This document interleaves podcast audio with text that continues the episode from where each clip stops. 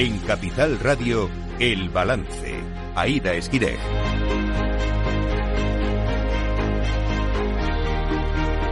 ¿Qué tal? Muy buenas. Son las 8 de la tarde, una hora menos en Canarias. Escuchan la sintonía de Capital Radio, donde les voy a acompañar desde ahora y hasta las 10 de la noche en este miércoles 3 de enero para contarles toda la actualidad. En el plano económico, hoy hemos conocido los datos de desempleo del mes de diciembre y la resistencia del mercado laboral en 2023. También cifras sobre el turismo. Volvemos a los niveles prepandemia. Lo analizaremos con Laura Blanco en nuestra lupa y entrevistaremos a Marc Luque, promotor de la nueva formación política izquierda española, impulsada por el grupo de ideas El Jacobino, que concurrirá a las elecciones europeas el próximo 9 de junio como alternativa al PSOE. Conoceremos mejor en qué consiste este nuevo proyecto político y lo analizaremos en nuestra tertulia, además de la propuesta del PP de ilegalizar partidos que convoquen referendos ilegales y las polémicas políticas de turno. Pero antes vamos a ponerles al día con las noticias.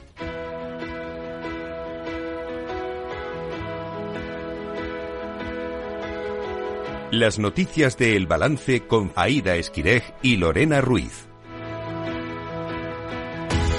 Lorena Ruiz, buenas noches. Buenas noches. Es el dato del día. El paro baja en diciembre y el mercado laboral resiste en 2023 con más de 500.000 nuevos puestos de trabajo. El empleo ha crecido en España en casi 540.000 afiliados a la seguridad social en 2023, a pesar de la ralentización de la economía.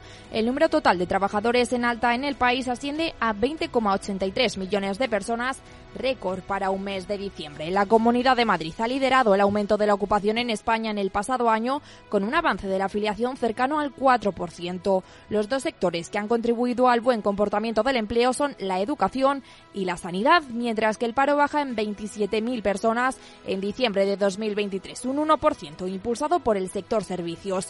En el año completo el desempleo cae en 130.200 personas hasta los 2,7 millones de parados. Se trata de la cifra más baja para un cierre de año desde 2007. Buenos datos para el Gobierno que destaca las buenas cifras en mujeres y en jóvenes. Joaquín Pérez Rey, secretario del Estado de Trabajo. Esta bajada del paro registrado se ha concentrado sobre todo en mujeres y en jóvenes. Y yo creo que este es un elemento decisivo, porque como saben, también una de las lacras del mercado de trabajo español ha sido precisamente establecer eh, mecanismos de brecha, de brecha entre mujeres, de brecha entre jóvenes, que han impedido que eh, las mujeres o los jóvenes ingresaran con completa normalidad en el mercado de trabajo español mientras que los empresarios alertan de la desaceleración en el empleo. Rosa Santos, directora del Departamento de Empleo de la COE, observa síntomas de enfriamiento y pide un marco que genere confianza para priorizar el mantenimiento y la creación de puestos de trabajo. Pedimos al Gobierno que se mantenga un clima de colaboración con las empresas y con los autónomos eh, y que se dé seguridad jurídica para garantizar las certidumbres necesarias para seguir invirtiendo y creando empleo. Desde los autónomos reconocen que los datos son positivos, pero apuntan al enfriamiento de la economía y a la seguridad jurídica para mantener el empleo. El presidente de ATA, Lorenzo Amor, destaca la pérdida de prácticamente 13.000 autónomos en el comercio, así como el descenso de afiliados por cuenta propia en la industria y en la agricultura las empresas y los autónomos han sido capaces de mantener el empleo a pesar del contexto económico en el que nos hemos encontrado. Las cifras son incontestables, prácticamente 130.000 parados menos, pero siempre hay que decir que esta cifra es inferior a la que se produjo en el año 2022. La Confederación Española de la Pequeña y Mediana Empresa ha advertido de la desaceleración en el empleo. La organización que preside Gerardo Cuerva considera que, por un lado, los datos reflejan el firme compromiso de las empresas con la creación de empleo, pero hay riesgo de, riesgos derivados de la creciente incertidumbre y de los incrementos de costes globales y laborales por el incremento de las cotizaciones previsto para este año y la subida del salario mínimo. Datos también del sector turístico, camino de marcar su mejor año. Casi 80 millones de extranjeros han visitado en nuestro país en los 11 primeros meses de 2023. Las llegadas de turistas internacionales a España siguen creciendo con fuerza hasta alcanzar los 79,8 millones entre enero y noviembre de 2023, un 18% más que un año antes, cifra que supera a las previas a la pandemia. El gasto turístico también mejora las cifras del año pasado, superando los 101 millón, mil millones de euros, un incremento interanual del 24%. El gasto medio diario en noviembre se ha situado en 100 573 euros. Según ha explicado hoy el ministro de Industria y Turismo, Jordi Ereu, tanto la llegada de turistas como el gasto en destino han acelerado notablemente en la segunda mitad del año, sobre todo en los meses que históricamente se consideraban de temporada baja con crecimientos a doble dígito, lo que repercute eh, de forma muy positiva en la economía nacional, tanto en el PIB como en el empleo. Británicos, franceses y alemanes son los que más vienen a España y ya tenemos acceso a las actas de la última reunión de la Reserva Federal. Concluyeron en diciembre que es probable que se realicen recortes en las tasas de interés en 2024, aunque eso sí, no saben cómo sucederá esto o si sucederá. Al discutir las perspectivas de política, los participantes consideraron que la tasa de política probablemente se encuentre en su punto máximo, cerca de él para este ciclo de ajuste, aunque señalaron que la trayectoria real dependerá de cómo evolucione la economía, según estas actas. Y otras dos últimas horas, el Ministerio de Trabajo ha convocado a sindicatos y patronal el próximo lunes 8 de enero. En esa cita se negociará la subida del salario mínimo interprofesional en 2024, fijado actualmente en 1.000 80 euros brutos al mes después de que la mesa de diálogo social concluyera sin acuerdo el pasado mes de diciembre. La propuesta que plantea el gobierno es un alza del 4%, mientras que la patronal opta por una subida del 3%, inferior al 5% que plantean los sindicatos. Y Telefónica ha firmado ya el ERE, que supondrá la salida de 3.421 empleados mayores de 55 años de la compañía, el primer despido colectivo que la empresa ejecuta en una década. El proceso tendrá un coste de 1.300 millones de euros para la empresa más impuestos. Una empresa que asegura que el plan no tendrá impacto en la caja de la compañía y permitirá capturar unos ahorros anuales de 285 millones de euros de media, con un impacto positivo para las arcas de la compañía ya en 2024. Y hoy 3 de enero estamos de aniversario. Se cumplen 15 años de la primera transacción con Bitcoin y precisamente se desploma ante los rumores de que la SEC rechazará todos los ETF al contado de la popular criptomoneda. Con sus idas y venidas hacemos un repaso a la trayectoria del Bitcoin a lo largo de más de una década de historia de la mano de Selena Nezbala.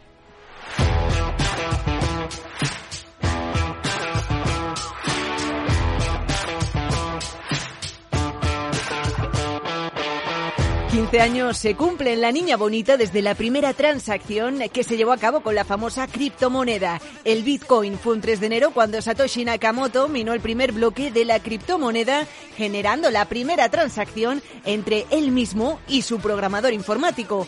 A día de hoy, la persona que hay detrás de su alias sigue manteniendo el anonimato y poco más se sabe o se sospecha de que podría ser un japonés que supera la treintena, pero Nakamoto pronto pasó a un segundo plano en escena, dejando al experto en software Gavin Anderson como su desarrollador principal.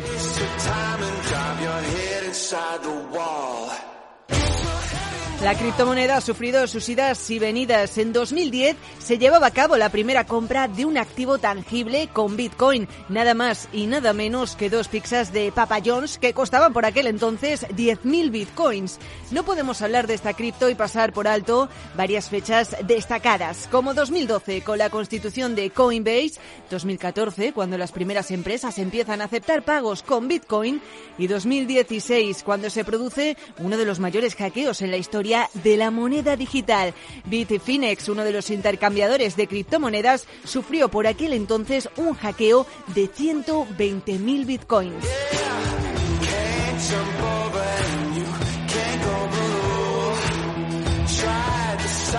En junio de 2017 se rompería la primera barrera. Bitcoin supera los 3.000 dólares y la pandemia fue una buena época para la cripto. Pasó de los 6.000 dólares en marzo de 2020 a alcanzar su máximo histórico en noviembre de 2021 en los 68.000 dólares. Justo después empezaría lo que conocemos como el famoso cripto invierno, cuando una espiral de acontecimientos empezaría a producir la espantada en el interés de este tipo de activo por parte de los inversores acontecimientos o escándalos eh, que tenían que ver con corralitos, colapsos y demandas por parte de la SEC. Quizá una de las más sonadas fue la de FTX. Recuerdan, en noviembre de 2022.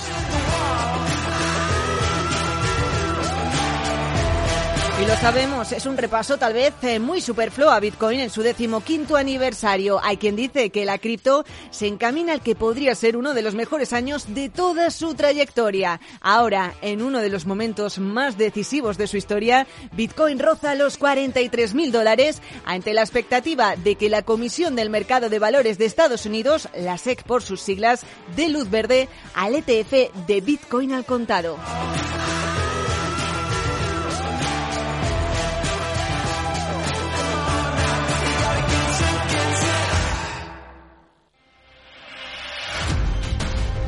Hoy concluye el plazo para presentar las enmiendas a la ley de amnistía y ya las han presentado el Partido Popular y Vox. Sí, el Partido Popular ha presentado su enmienda a la totalidad a la ley de amnistía con la que pretende establecer un punto de partida para rearmar el Estado de Derecho. Se trata de una enmienda donde se propone reformar el Código Penal para incluir delitos de deslealtad constitucional y para que se puedan disolver organizaciones que promuevan referéndums de independencia. Así lo ha explicado el portavoz del Grupo Popular en el Congreso, Miguel Tellado. Nuestro objetivo no es otro más que frenar y revertir el daño que independentistas y socialistas están haciendo a las instituciones de nuestro país. La ley de amnistía trata de reescribir la historia reciente de España. Pero nosotros desde el Partido Popular queremos decirles que por mucho que insistan independentistas y socialistas, una mentira repetida mil veces nunca dejará de ser mentira. Y por eso en nuestra enmienda a la totalidad nos oponemos frontalmente a la idea central de esta ley de amnistía.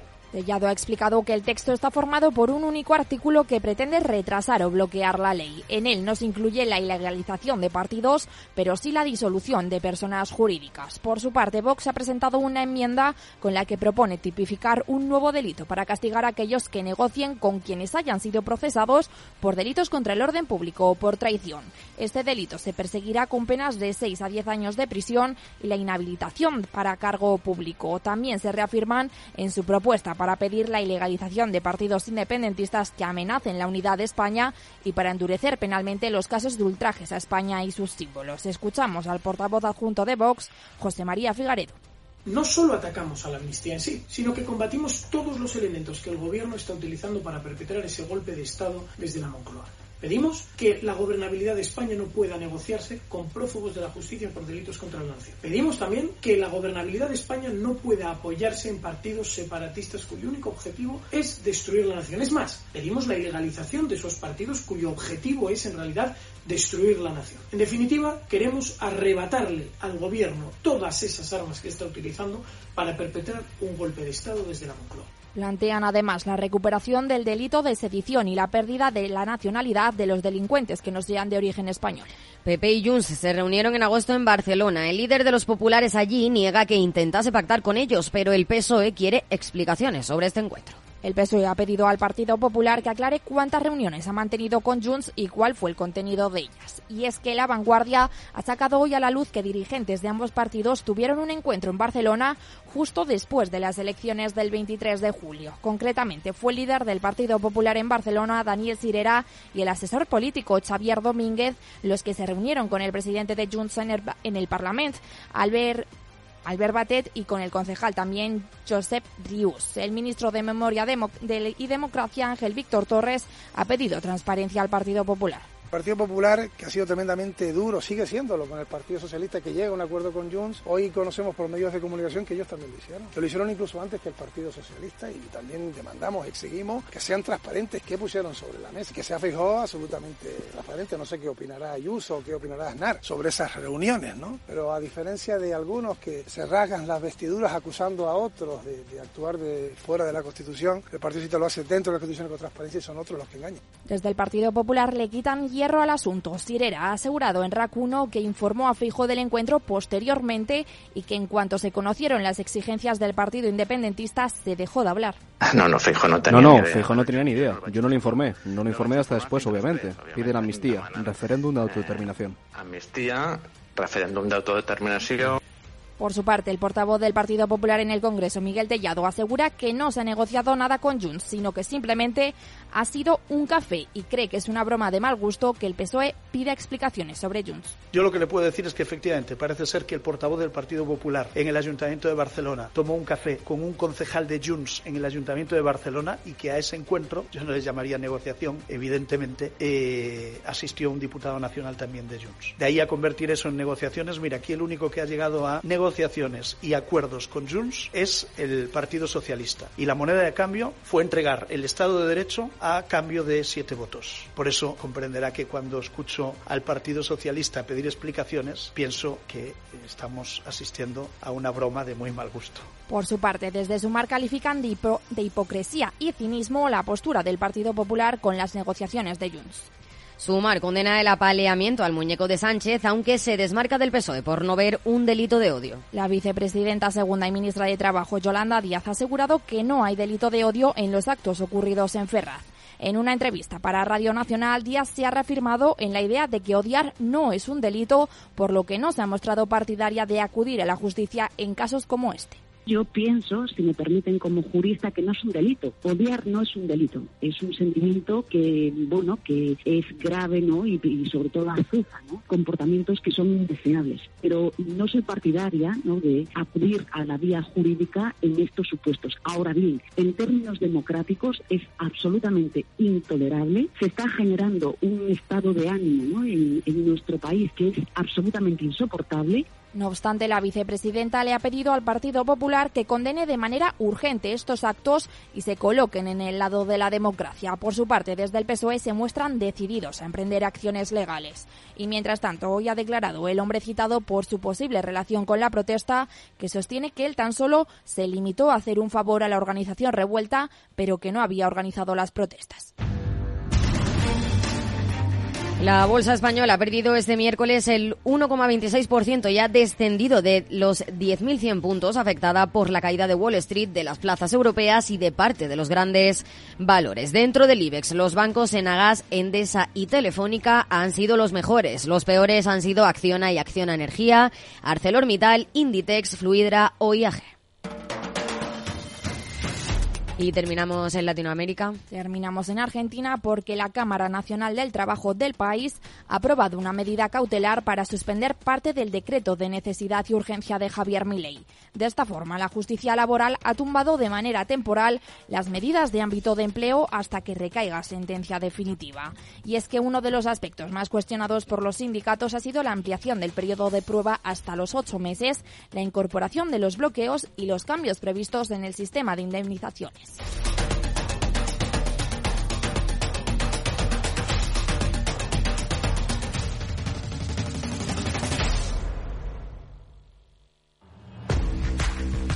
Oye, pensando cómo ahorrar en momentos como este con los precios por las nubes.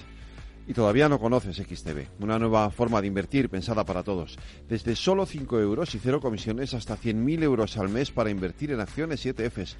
Con XTB tu dinero está depositado en bancos españoles y tu broker es uno de los más respetados del mundo, regulado por la CNMV y los principales organismos internacionales. Y con oficina propia en Madrid desde el año 2008. Entra en xtb.com. Recuerda, xtb.com. A partir de 100.000 euros al mes, la comisión es del 0,2%, mínimo 10 euros. Invertir implica riesgos.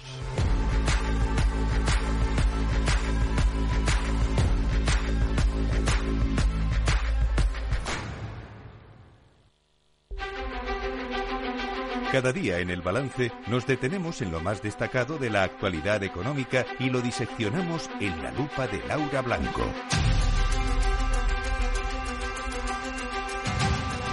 Laura Blanco, buenas noches. Buenas noches, Aida, ¿qué tal? ¿Qué tal? Muy bien, ¿y tú? Bueno, pues aquí viendo los datos del día, ¿eh? que nos van diciendo cositas. Esto es como cuando aprendíamos literatura y nos explicaba el profesor que en un poema había que leer entre líneas, o cuando leemos los comunicados de los bancos centrales de la Reserva Federal y hay que leer entre líneas. Pues hoy tenemos que leer entre líneas los datos de paro, ¿eh? Bueno, parece que el mercado laboral resiste, pero mm, con, bueno, sí, con eso. Dime tú.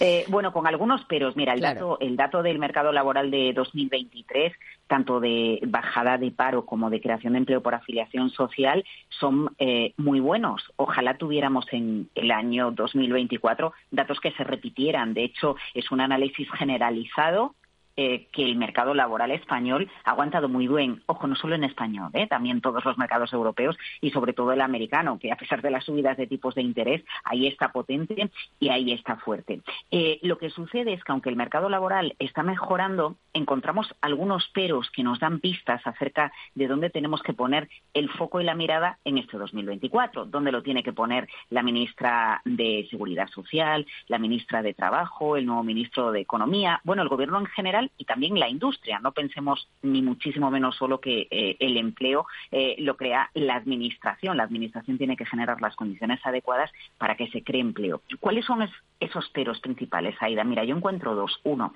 que la mayor parte del empleo que se ha generado a lo largo de todo el ejercicio, que ha sido muchísimo, más de medio millón de empleos, no, se ha creado solo en los primeros meses del año.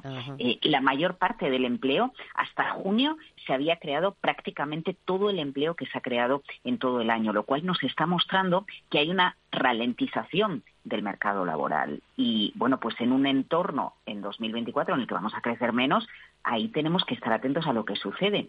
Pero es más, vayámonos a los sectores a los que nos gustaría dar más protagonismo en la economía española, porque siempre que planteamos eso, Aida, eh, el sector que, que, nos viene a la cabeza y que pronunciamos es el de industria.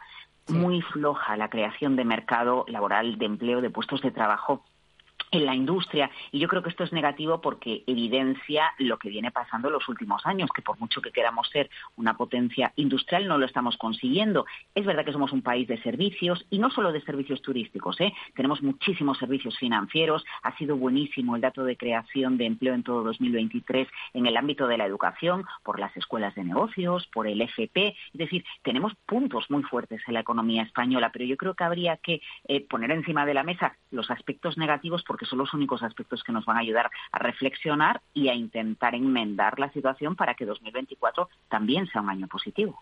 Bueno, pero te decía que también se ha creado, sobre todo en sanidad y en educación, que muchos de esos contratos son públicos.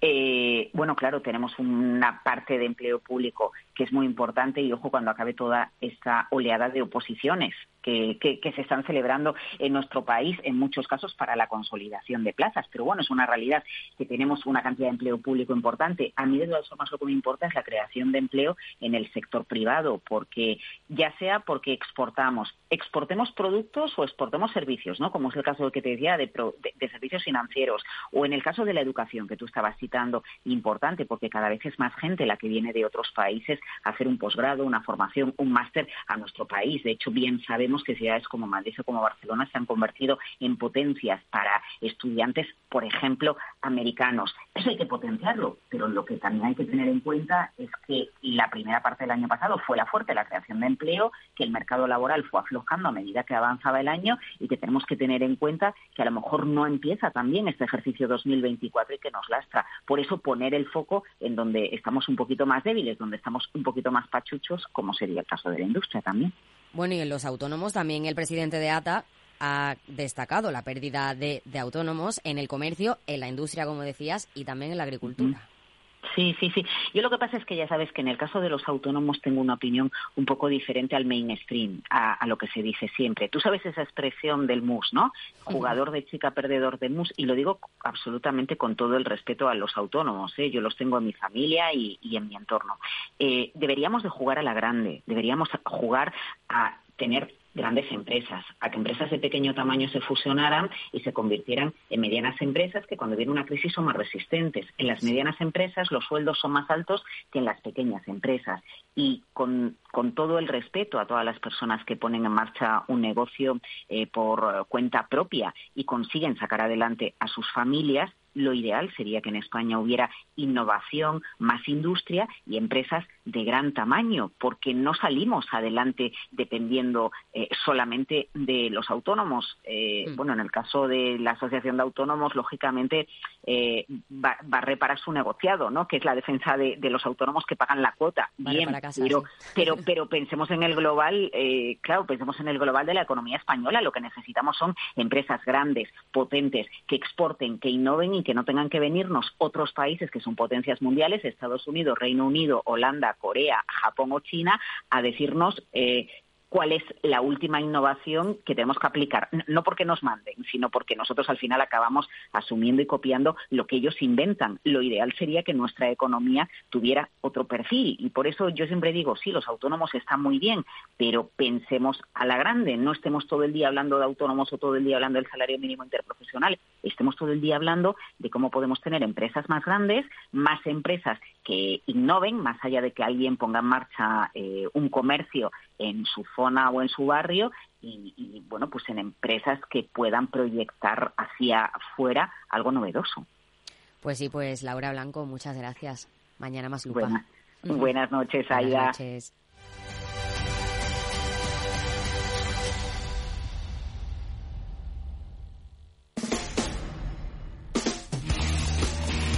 El balance de los deportes.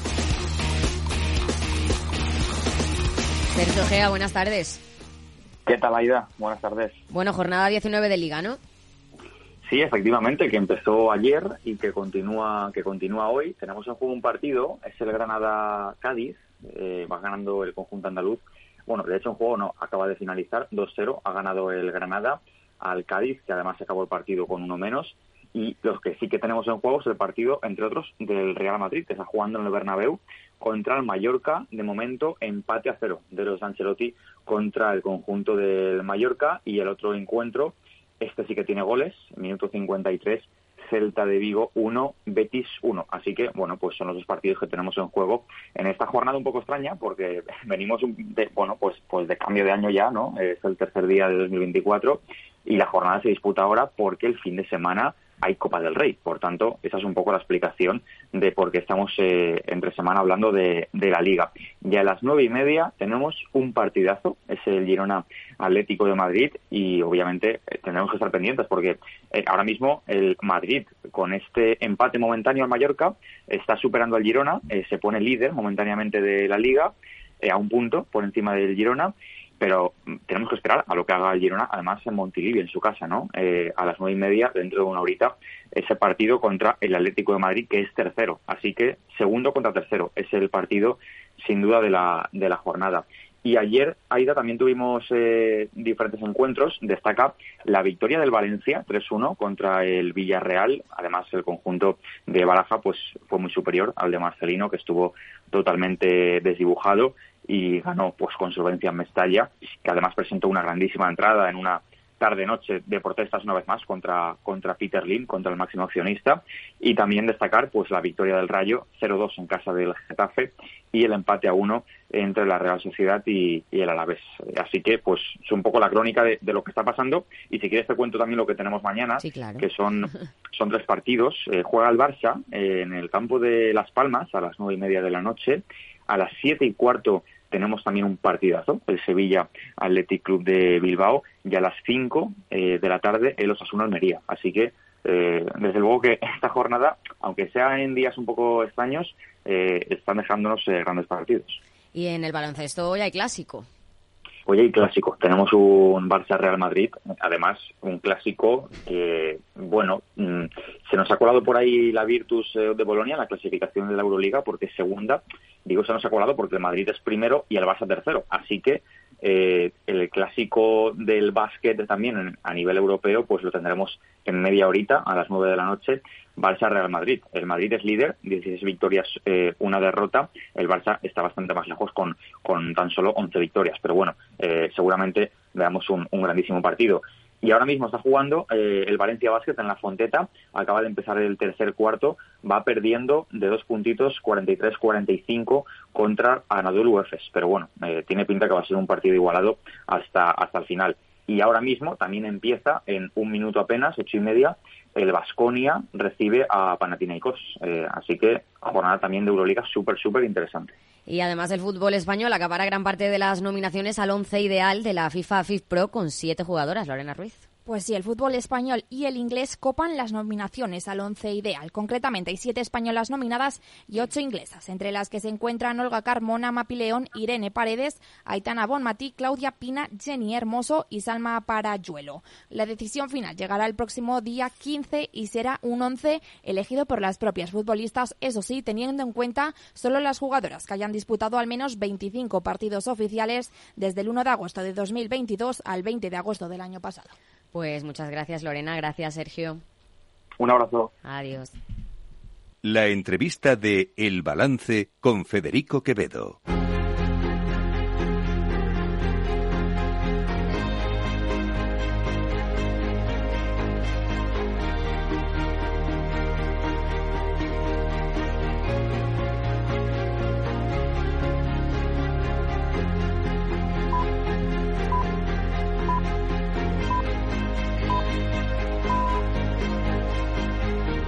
Marc Luque, promotor de Izquierda Española. ¿Qué tal? Buenas tardes.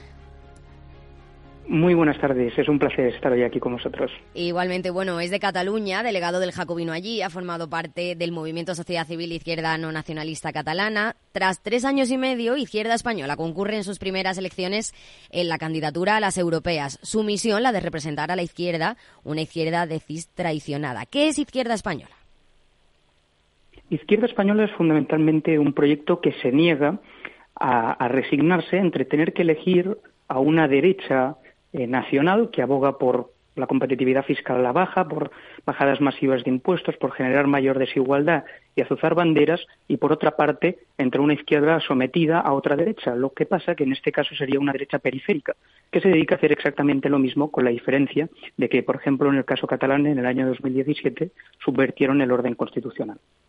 La propuesta del Jacobino también es la, bueno, de ya eh, izquierda española, eh, es la de volver a los valores del socialismo clásico. defendéis, entre otras cuestiones, por ejemplo, un Estado centralizado, ¿no? Sí, efectivamente. Nosotros defendemos armonizar determinadas competencias o incluso determinados impuestos directos. Es decir, no entendemos el, el por qué, por nacer en un determinado lugar, por tener un código postal concreto, uno pues recibe obtiene mayores derechos que otros y precisamente pues aquellos que en, Cataluña hemos dado la batalla contra el nacionalismo sabemos bastante bien de lo que hablamos cuando atendemos a este tipo de cuestiones. ¿Ha sido un punto de inflexión para dar el paso a esa candidatura a la ley de amnistía? Sí, pero no solamente es la ley de amnistía. Yo creo que hay muchas cuestiones y si me permite hacer un, breve repaso, así, eh, vamos, sin, sin, tampoco haberlo preparado en exceso, pero fíjese, por ejemplo, hoy, eh, en algunos debates que manteníamos en redes sociales con Íñigo Rejón, Espinar, Pablo Iglesias y, demás, eh, digamos, personalidades políticas relevantes, lo que venían a poner de manifiesto, y de ahí un poco a la antipatía que les provoca nuestro proyecto político, inequívocamente de izquierdas, es que defendamos que los ricos paguen más impuestos, que las comunidades ricas paguen más impuestos. Si uno defiende esto, en España automáticamente pasa a ser un fascista. Si uno defiende, por ejemplo, que en España se pueda estudiar en la lengua común en cualquier rincón del Estado, pasa a ser un fascista, en la lengua de acogida, que es precisamente el español. Si uno se niega a que se rompa la caja única de la seguridad social, tal y como reclama y parece que ha concedido el Partido Socialista, el PNV, uno es un fascista. Y por último, si uno defiende una cosa tan obvia y que me parece que es de sentido común, como que España es un Estado tan plural como lo son las regiones adscritas al mismo, es un fascista. Entonces, lo que nosotros reivindicamos fundamentalmente es una España, es decir, un Estado como una unidad de redistribución y de justicia, con independencia de la comunidad en la que uno nazca. Creo que son ideas, ya digo, ancladas en un profundo sentido común y que además es necesario que se extrapolen en Europa. ¿Por qué? Porque aunque la gente eh, sienta una profunda desafección por las elecciones europeas y esto se traduzca en unas tasas de participación ínfimas, en Europa es donde se decide todo. En Europa, en buena medida, es donde se decide la política fiscal que luego se implementa en nuestros respectivos estados y que además eh, perjudica o facilita la vida a las clases trabajadoras de nuestro país y del resto de la, de la Unión, que es para la que nosotros trabajamos. Eh, se presenta también como alternativa a las políticas llevadas a cabo por el actual gobierno. Además de esas cesiones a los independentistas, ¿qué otras políticas no comparten? Nosotros, sobre todo, lo que, eh, digamos, queremos poner de manifiesto desde Izquierda Española es el trato a los ciudadanos como adultos. Es decir, no puede ser que el Gobierno esté todo el rato eh, promocionando cifras de creación de empleo, de mejoras del estado del bienestar y que luego estas no se traduzcan en, las clases populares. No puede ser que la cesta de la compra cada día esté más cara. No puede ser precisamente que determinados eh, sujetos, por el simple hecho de ser políticos, tengan impunidad ante el ordenamiento legal vigente. Yo ya digo, son cuestiones sumamente importantes que se han ido sumando una detrás de la otra y que no estamos dispuestos a ceder. Es decir, la gobernabilidad del Estado tiene líneas rojas y hay determinadas cuestiones absolutamente inadmisibles, como lo son estas a nuestro juicio. Y bueno, se presentan a las europeas, pero a la vez son críticos con la Unión Europea. Sí, nosotros, entre unas de nuestras referencias intelectuales, también podríamos hablar de, Félix Ovejero o el, propio em, Juan Francisco Martín Seco, precisamente economista de cabecera de Julio Anguita, nos definimos como críticos eh, con el estado, digamos, de las cosas dentro de lo que es la, la Unión Europea, pero no euroescépticos. Es decir, nosotros sí reivindicamos una unidad supranacional, pero, por supuesto, que trate de ahondar en materias tales como la justicia, la redistribución y la solidaridad. Creo que son banderas que en estos momentos ha dejado la, Unión Europea al margen y que urge de nuevo parar esta derechización de una organización a su vez tan importante y de la que dependen tantos ciudadanos, ya no solamente de nuestro Estado, sino fuera de él. Y bueno, necesitan unos 300.000 votos para lograr un eurodiputado. No sé qué expectativas tienen. Hay quienes dicen que con más partidos de izquierda se perjudica y fomenta la fragmentación, pero tenemos el ejemplo de las elecciones europeas de 2014 que permitieron a Podemos impulsarse y sacudir el tablero político. No sé si tienen esas expectativas.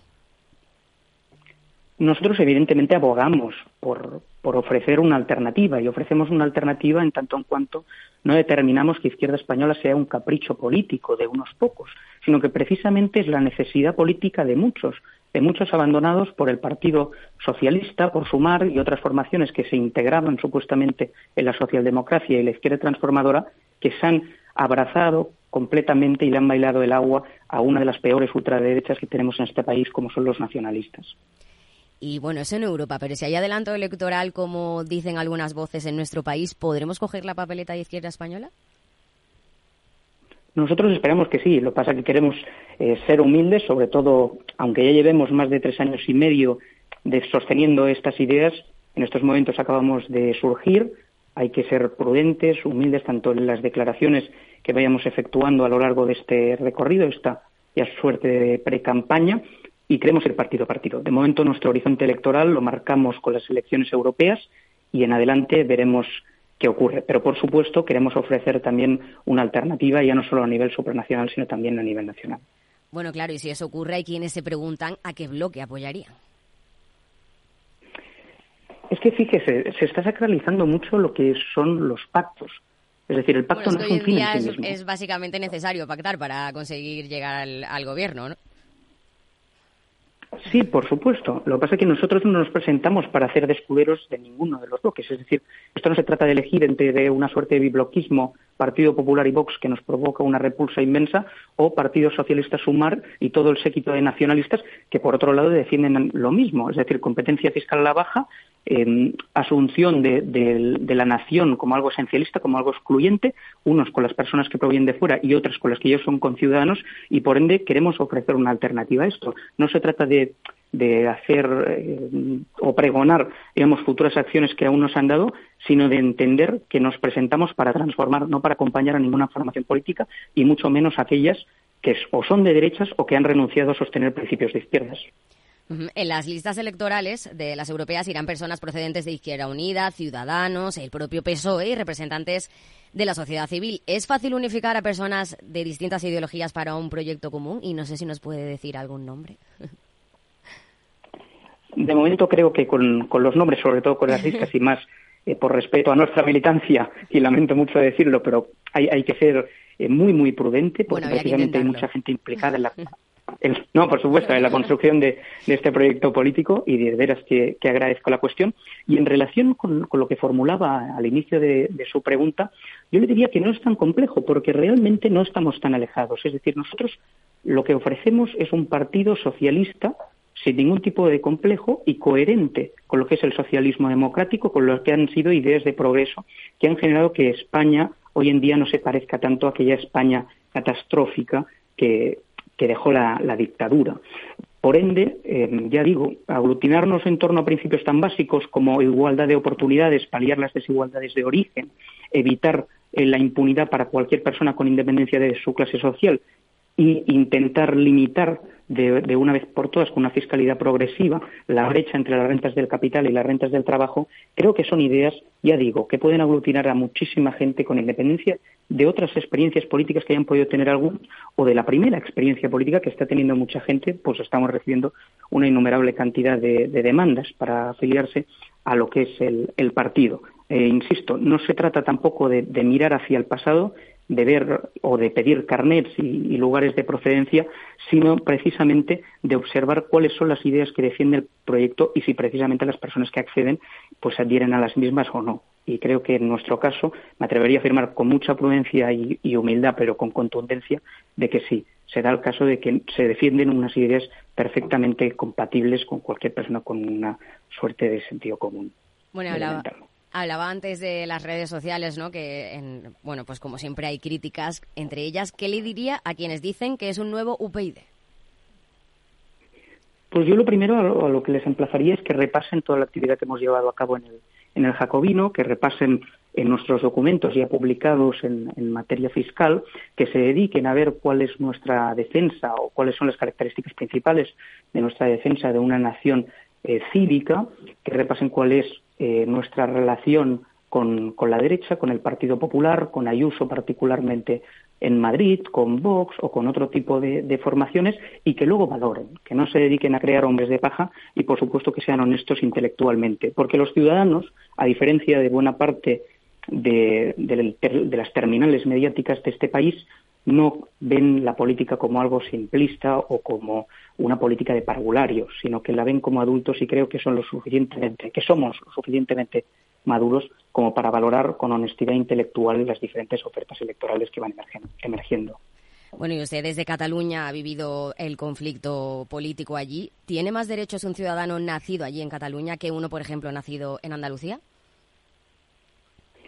Claro, el, asunto no es eh, generalizarlo de este modo. Yo creo que el, enfoque sería otro, distinto. Es decir, fíjese la cuestión. Eh, un trabajador catalán debe tener los mismos derechos que un trabajador andaluz. El gran problema que tenemos en este país es que, por ejemplo, un trabajador andaluz no puede opositar al funcionariado público catalán sin que se le pida una lengua que no es la lengua del Estado, que no es la lengua común y que no es la lengua de acogida para la inmigración. Creo que son cuestiones que se tienen que ir paliando. Lo que pasa es que no se puede inocular como hacen, ya digo, algunos voceros de esta supuesta izquierda eh, postmoderna, el, sentimiento de que el catalán trabajador tiene más derechos que el, que el andaluz trabajador. Aquí no se trata de crear fragmentaciones precisamente que favorezcan a los grandes emporios económicos, sino de aunar a los mismos y entender que cuando se habla de igualdad no se puede establecer filtros identitarios que no se sostienen, por otro lado, empíricamente. Vamos a la actualidad, así para ir terminando. El Partido Popular ha propuesto hoy disolver las organizaciones que promuevan referendos ilegales o que declaren la independencia de una parte del territorio nacional. No sé qué le parece. Bueno, a mí lo que me parece es que más allá de, esta suerte de medidas que buscan un recorrido mediático del Partido Popular, deberían explicarnos al resto de conciudadanos qué acordaron exactamente o qué propusieron a una formación como Junts per Catalunya cuando negociaban la investidura de Feijóo. Me preocupa enormemente que, por ejemplo, su líder en Barcelona, Dani Sidera, hable de un Estado plurinacional. Me preocupa que hablen de igualdad y que la enarbolen con tanta facilidad esta bandera y luego, a su vez, eh, cuando hay uso provoca bajadas masivas de impuestos que perjudican a las comunidades autónomas colindantes, no digan absolutamente nada y ahí los trabajadores españoles no les interesa en absoluto. Es decir, eh, más allá de, sostener la unidad, yo creo que, hay que ahondar un poco más en, en, nuestras propuestas y el Partido Popular siempre va a seguir defendiendo a las élites, que es lo que ha hecho tradicionalmente. ¿Y cómo cree que hemos llegado hasta este momento político con tanta crispación, polémica, ahora lo del muñeco y demás? Pues francamente eh, lo desconozco. La, polarización en sí, es decir, discrepar, que también se ha sacralizado un poco, como decía con anterioridad, el, consenso, eh, no, sé exactamente cómo ha venido dada, pero me da la sensación que aupada por, por el bajo nivel que hay actualmente en la política española y, en cierta medida en buena parte de los voceros mediáticos de determinados partidos políticos. Eh, ya digo, cuando no se habla de los trabajadores, eh, la izquierda pierde los ejes materiales y la derecha se dedica pues a hablar de batallas culturales y de batallas identitarias, los que pierden son las familias vulnerables de este país. Creo que urge no solamente recoser España, sino precisamente hablar de, las cuestiones de que realmente importan a los ciudadanos y que realmente pueden tener trascendencia en la transformación de sus vidas, precisamente para que sea más fácil eh, la, convivencia. Y en fin, no, ya digo, no tengo una respuesta clara sobre esta cuestión. Imagino que en adelante, pues, los académicos podrán eh, desgranarlo bastante mejor de lo que lo hago yo, pero sí tengo claro que ante el panorama actual hay que ofrecer una alternativa. Pues Marc Luque, promotor de Izquierda Española, muchas gracias por atendernos aquí en el balance. Muchísimas gracias a ustedes, ha sido un auténtico placer. Igualmente, buenas tardes. Empresas tecnológicas, escuelas de negocios, sindicatos, organizaciones empresariales, empresarios, formadores y figuras relevantes de las administraciones públicas comparten tertulia todos los miércoles a las 3 de la tarde en Cibercotizante, un programa dirigido por José Joaquín Flechoso. Cibercotizante, la digitalización desde una óptica diferente. Capital Radio.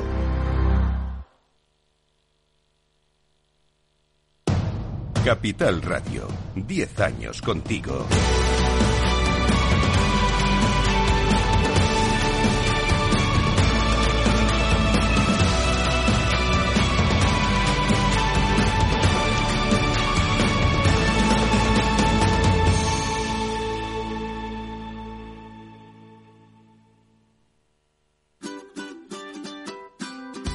Mesa y Descanso es el programa donde Mar Romero te acerca cada fin de semana los mejores productos, te invita a disfrutar de los buenos vinos de cada denominación de origen y a conocer restaurantes y lugares de ocio con un encanto especial. Mesa y Descanso, los domingos a las 13 horas, aquí en Capital Radio.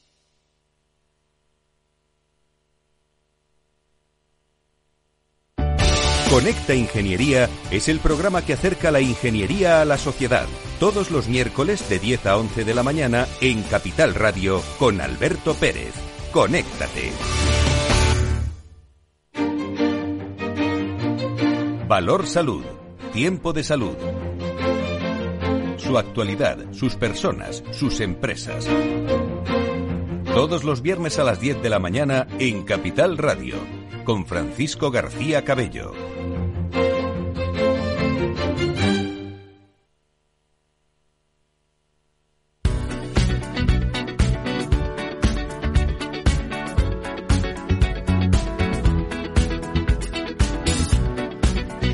Llega ya nuestro tiempo de análisis, de tertulia, esta primera tertulia del balance del año. Lorena Ruiz, ¿qué tal? Buenas noches. Buenas noches. Ponnos los temas sobre la mesa.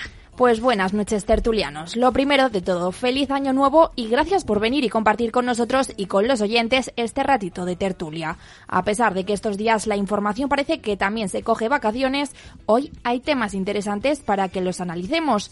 El 2023 no ha terminado con la polarización política. El PSOE estudia cómo castigar el apaleamiento de un muñeco del presidente, pero al mismo tiempo ha permitido que el Congreso admita trámite una proposición para despenalizar las injurias a la corona. Lo cierto es que ni Asumar ni ninguno de sus socios apoyan al PSOE al denunciar la piñata de Ferraz como delito de odio. Yolanda Díaz discrepa con el PSOE sobre la piñata de Pedro Sánchez. Yo pienso, si me permiten como jurista, que no es un delito. Odiar no es un delito. Es un sentimiento que, bueno, que es grave, ¿no? Y, sobre todo azuza, ¿no? Comportamientos que son indeseables. Pero no soy partidaria, ¿no? De acudir a la vía jurídica en estos supuestos. Ahora bien, en términos democráticos es absolutamente intolerable. Se está generando un estado de ánimo, ¿no? En nuestro país que es absolutamente insoportable Y en Galicia hay que hablar de la división en la izquierda y del monopolio del Partido Popular en la derecha. Para impedir esto último, Vox baraja presentar al nieto del histórico dirigente Manuel Fraga, que es asesor del partido en el Parlamento Europeo. Y en el otro lado, el PSOE enciende las alarmas. Cree que la división de la izquierda mata la campaña.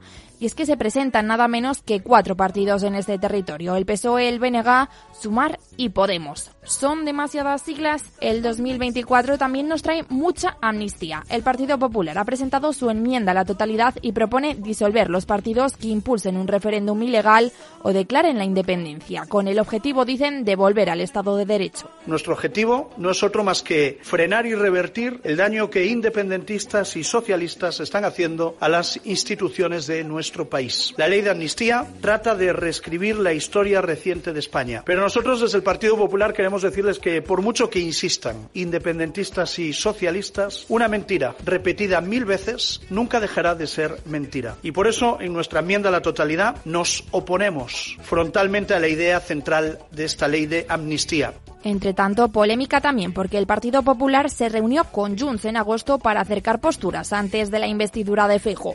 El PSOE le pide explicaciones. Y en el exterior parece que está cerca la internacionalización del conflicto palestino. El número 2 de Hamas murió ayer en una explosión en Beirut, consecuencia de un misil israelí. Si se confirma esta autoría, sería el primer ataque en la capital del Líbano en 18 años. Es la pieza más, más valiosa que ha caído en esta guerra. Israel no asume la autoría, aunque dice que en todo caso se trata de un ataque quirúrgico y no contra el Líbano. Y por último, pero no menos importante, la entrevista que le acaba de hacer Aida a Marc Luque, uno de los promotores de la nueva formación política Izquierda Española. ¿Qué os ha parecido? ¿Creéis que el partido tiene futuro? ¡Viva el vino! Gracias, Lorena. Buenas noches, Edmundo Val. ¿Qué tal? Buenas noches, ¿cómo estamos? Feliz año. Igualmente. Buenas noches, Allende Martín. Buenas noches y Bernardo García Guerrero. Buenas noches, feliz año. Bueno, esperamos a solucionar unos problemas técnicos para saludar a Carmen Andrés. Eh, a ver, empezamos por esto último, ¿no? ¿Qué os parece? Izquierda Española. Edmundo, mm, yo he visto tu nombre en algún que otro periódico, ¿eh? Bueno, tu nombre, eh, Nexo. Sí, mm. claro. Eh, a ver, este es un partido que surge de otro movimiento muy conocido y he llegado ahí un poco al final de la entrevista. Eh, yo animo a la gente que haga lo que acaba de escuchar eh, de boca del señor Luque y es que se estudien las cosas que ha hecho el jacobino. Yo no, ellos no se esconden, ellos no confunden. Quizá los medios de comunicación sí que algunos están algo confundidos, porque con esto de que son críticos con el tema de las comunidades autónomas y parece que ir en contra de las comunidades autónomas es ser de derechas, ¿no? En esta estupidez eh, polarizante en la que nos han sumergido el Partido Popular y el Partido Socialista. De derechas, ¿no? De Vox. Sí, de Vox, exacto. De muy de derechas, pues entonces parece que estos señores y este partido pues está a la derecha del PSOE. Bueno, ellos mismos... Y, a la izquierda, a la izquierda. Lo estaba buscando justo ahora, pero no lo he encontrado. Yo creo que este mismo señor que hemos escuchado antes, el señor Luque, ha sido quien ha puesto un tuit hace muy poco que dice Oigan ustedes, si están ustedes creyendo que estamos a la derecha del Partido Socialista, se equivocan. Estamos a la izquierda del Partido Socialista. O sea que mm, vamos a leernos lo que dice el manifiesto fundacional, vamos a leernos lo que ya está muy nutrida, la página del Jacobino, donde efectivamente, por ejemplo, yo invito a que la gente se lea el manifiesto con motivo del Día de la Constitución. Por ejemplo, invito a que la gente se lea el hecho mm, que, no lo esconden, o sea, que es que no estoy, que es legítimo lo que están diciendo, que están en contra de la OTAN. ¿Mm?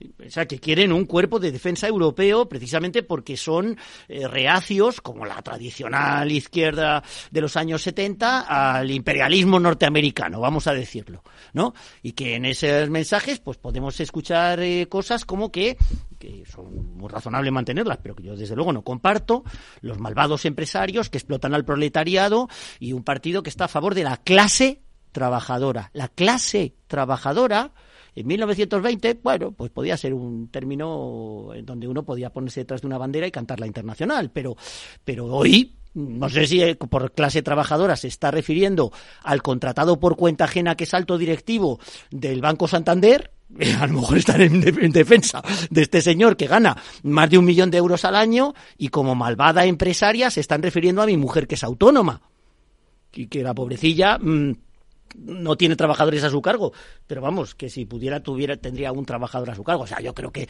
en el siglo XXI estos conceptos a mí me resultan francamente trasnochados. Yo creo Primero, que es una buena noticia que surja una iniciativa mm. que trate de quitarle votos al Partido Socialista. Pero segundo, una iniciativa de izquierdas, una iniciativa que entra en la dinámica de bloques, una iniciativa que se quiere incorporar a uno de los dos bloques.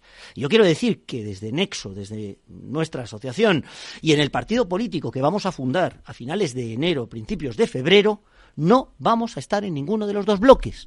Hemos nacido para romper los bloques, no para que mm, eh, le quito votos al Partido Socialista, pero dentro de la izquierda, como soy incapaz de pactar con Feijó, pues al final resulta que va a seguir siendo Sánchez presidente del gobierno. No, yo lo que quiero es que no gobiernen España, Bildu, PNV, Junts y Esquerra Republicana de Cataluña. Yo quiero que no manden sobre mi vida estas cuatro formaciones al lado de Sánchez. Si yo tengo, si tenemos que pactar con Sánchez para que esto suceda, primero España, por encima de todo. Segundo, si hay que pactar con Feijo para que Vox no gobierne, lo mismo.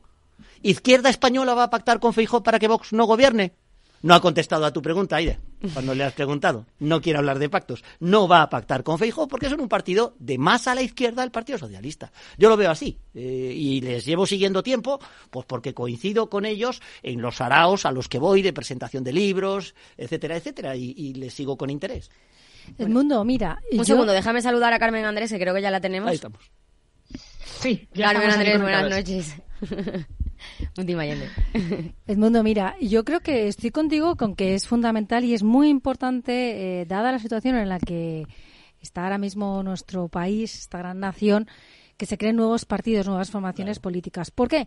Porque la gente está mm, muy descontenta, muy descontenta, muy, muy desafecta y lo que quiere es pues crear eh, que surgen nuevos líderes, nuevas eh, personas, eh, porque, porque ven que el, el, camino, o sea, estamos llegando a un, a un a una situación en la que es, mm, es que no, se puede no se puede aguantar no sobre todo lo que estamos viendo con la ley de la amnistía no lo que sí que es cierto que este nuevo partido que eh, lo que pretende es que sea eh, un frente amplio a la izquierda, ¿no? Dentro de lo que es con la formación. Eh, vamos a ver, es progresista y va a intentar quitarle votos tanto al Partido Socialista como al partido, como a Podemos, como, como a Sumar, al, bloque, al bloque. Al PP no. Al PP no le va a votar nadie. Pero así Yo voy a intentar que al partido que surja de Nexo nos voten tanto los descontentos del PP como los descontentos del PSOE. Y sobre todo crear, entiendo, como un partido que sea más en cuanto al centro ese centro... Y me da ese, un eh, poco de alergia esto de hablar del centro, ya es un concepto tan si ves las, la, nota de prensa, si ves lo que se ha publicado hoy, porque además es curioso, primeros de, de año, donde las primeras noticias es creación de un nuevo partido político, que es lo que hace?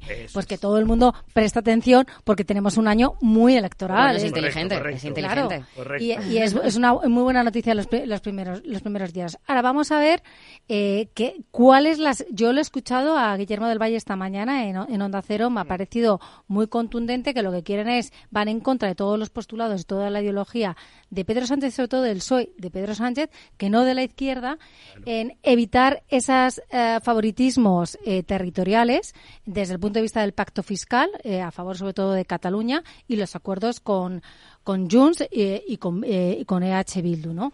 Que vaya... Déjame un segundo irme a Publi a una vez y volvemos, ¿vale? Ha ha ha ha.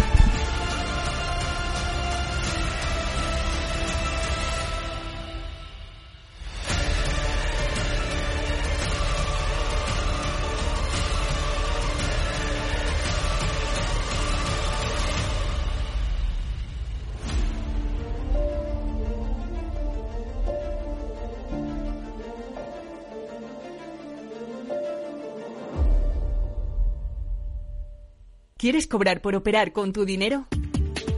Con DarwinX es posible y funciona así. Operas un universo de más de 1.500 instrumentos financieros en condiciones competitivas, con nuestro broker o a través de Interactive Brokers. Y aquí viene lo bueno. Mientras operas, construyes tu track record para nuestra gestora que te paga por tu éxito. Llevamos más de 10 años impulsando el talento. Hemos atraído más de 95 millones de dólares de capital inversor y pagamos a nuestros mejores traders cientos de miles de euros al año en comisiones de éxito. Darwinex, donde no pagas de más y cuanto mejor operas, más cobras. ¿A qué esperas? Tu capital está en riesgo. El rendimiento pasado no es una indicación de resultados futuros. Datos actualizados en agosto de 2023. Madrid, 103.2 FM, Capital Radio.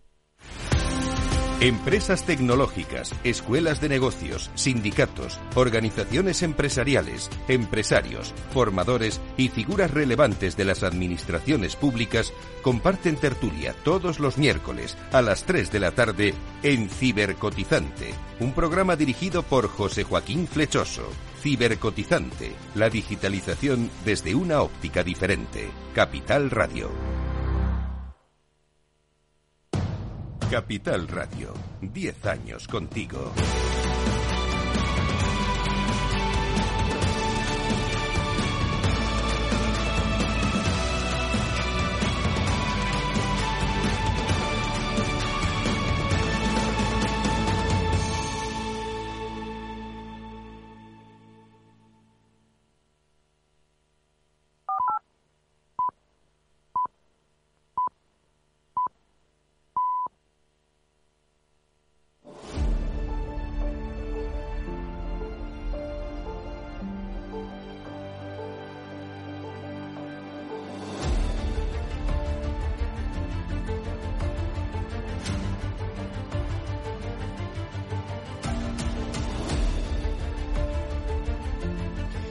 para las nueve de la noche, las ocho si nos escuchan desde Canarias. Allende, te he dejado con la palabra en la boca.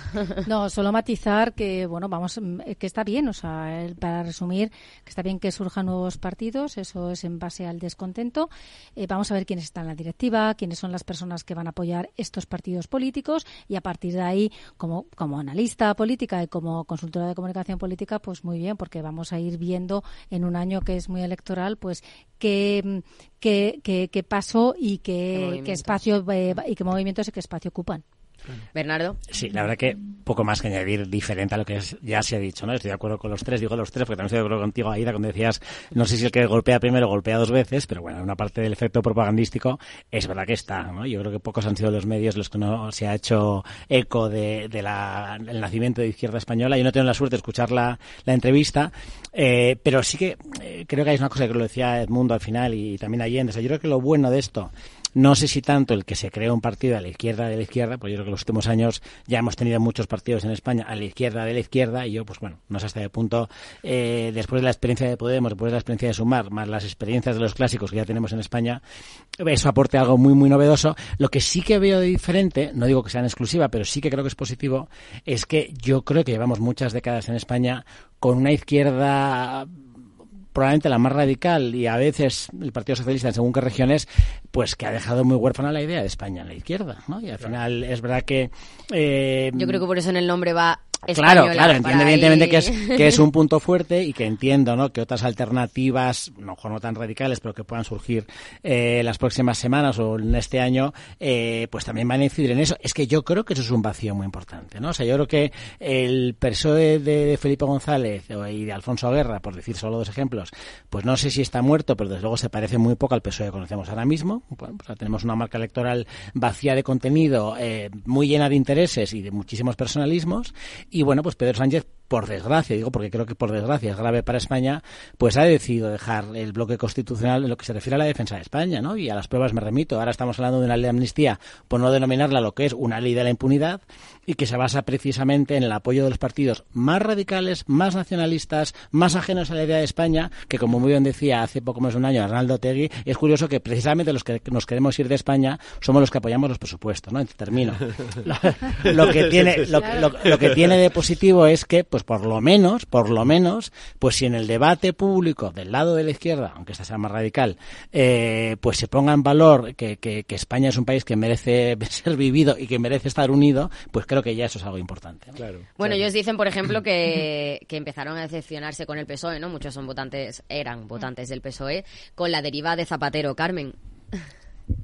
Sí, con la deriva de Zapatero que fue, imagino, eh, que se refieren por el, el, tema del pacto también eh, en Cataluña con... Eh, bueno, eh, yo creo que todo empezó con Zapatero, ¿no? Entonces entiendo que muchas de esas cosas y muchas de los derivas empezaron con Zapatero y mucha de la sensación de orfandad que tiene ahora eh, mucha gente con el Partido Socialista, pues viene también derivado de, de aquellos desmanes que empezó a hacer Zapatero en su día.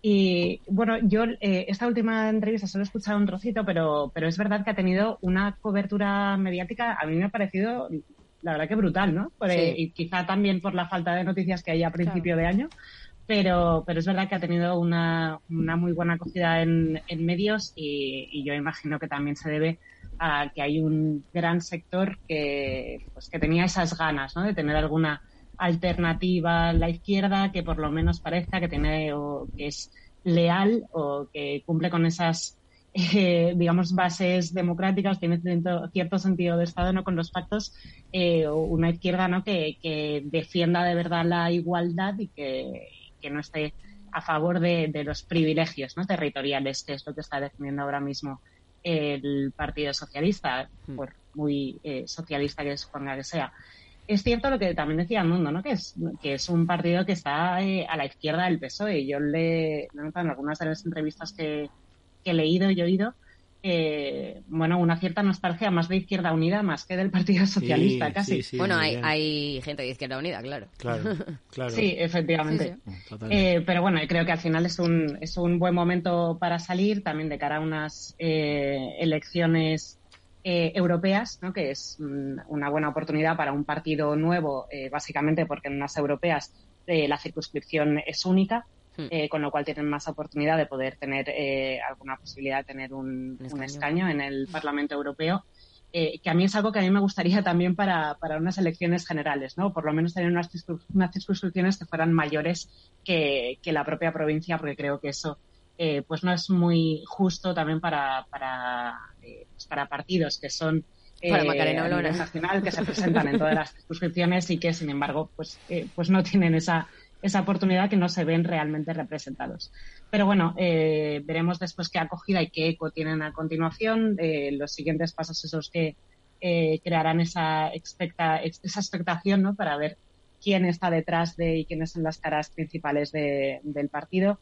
Eh, pero bueno, eh, imagino que sí que tendrá pues alguna eh, cierta repercusión, cierta acogida ¿no? en, en, muchos sectores, pero no sé la, la amplitud que, a la que llegará el, el, partido, porque es cierto que bueno eh, es, es, muy difícil ¿no? tener después una cuota de poder eh, en, en, un momento en el que todo está tan polarizado que eres eres de otros y, y aquí es, es muy complicado. Yo creo que además hay una desilusión eh, o incluso una desconfianza de la clase política que creo que para muchos, en vez de ser una ilusión, un nuevo partido, eh, lo ven más como, bueno, otros que vienen a por su trozo de pastel, ¿no? eh, creo que ahora mismo es, es complicado generar ilusión en política. Bueno, ya tenemos algunos nombres, aunque todavía no conocemos las listas. De Izquierda Unida, Juan Francisco Martín Seco, eh, en el PSOE Soraya Rodríguez, también conversaciones con Nicolás Redondo, de Ciudadanos Félix Ovejero y Francisco Igea. Pedro, Ahí hay... Pedro Bofil también, ¿no? Se está hablando también, ¿no? Bueno. Eh, eh, yo creo que, vamos a ver, eh, si estos nombres son definitivos y son los que... Bueno, definitivos que hayan dicho todavía no, pero... O que sean oficiales, es que sean oficiales, hombre, pues Algo tienen suena. ahí eh, lo que son históricos de algunos, de tantos del PSOE como de, de Ciudadanos también y, y yo creo que Vamos a ver, efectivamente estoy con vosotros. O sea, es que eh, optar en este año es optar para las elecciones europeas.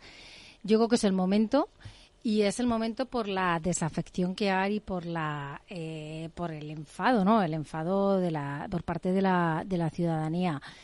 Ahora, que se vaya a conseguir es que cuando se crea un nuevo partido político, pues eso conlleva sobre todo a expandirte, a conseguir sobre todo más capilaridad, más, eh, más poder territorial, eh, más eh, también ahondar y llegar a acuerdos con, con otras formaciones o con otras plataformas. y este yo creo que, es, que era el momento. Mm, de la entrevista de esta mañana, eh, de a la entrevista que hemos Allende, dime algo de la mía. ¿no? no, no, de esta mañana y a la tuya, sobre todo te digo a la tuya. Porque ha sido mm, muy directa si pactaría o no pactaría con los bloques, porque al final estamos hablando de... de, estamos en política de bloques. Estamos en políticas de bloques, con lo cual ellos van a, van a al final, están posicionándose en, en, en, en la izquierda, en la izquierda progresista, y como dice Edmundo Mal, la izquierda progresista, pero quizá más progresista o más de izquierdas. Claro, eh, claro. y fíjate, lo he encontrado por fin, el, el, tuit que andaba buscando, que es de Mark Luque, en donde hay una previa señora, señorita, no sé qué edad tiene, que se llama Estefanía Molina. y le dice, comentarista. Nace un nuevo partido, el Ciudadanos Enésimo, el UPyD Eterno, y algunos corren a darle pábulo para que robe votos al PSOE, ¿no? dice esta señora. Y Mark Luque le contesta, primera frase que no tiene ninguna importancia, y la segunda dice, espero que cuando publiquemos el programa electoral rectifiques, porque no solamente no somos un Ciudadanos 2.0, es que estamos a la izquierda del PSOE. Programa, como decía Anguita. Claro, lo ha dicho Carmen antes muy bien. Es que más que al PSOE recuerdan a Izquierda Unida.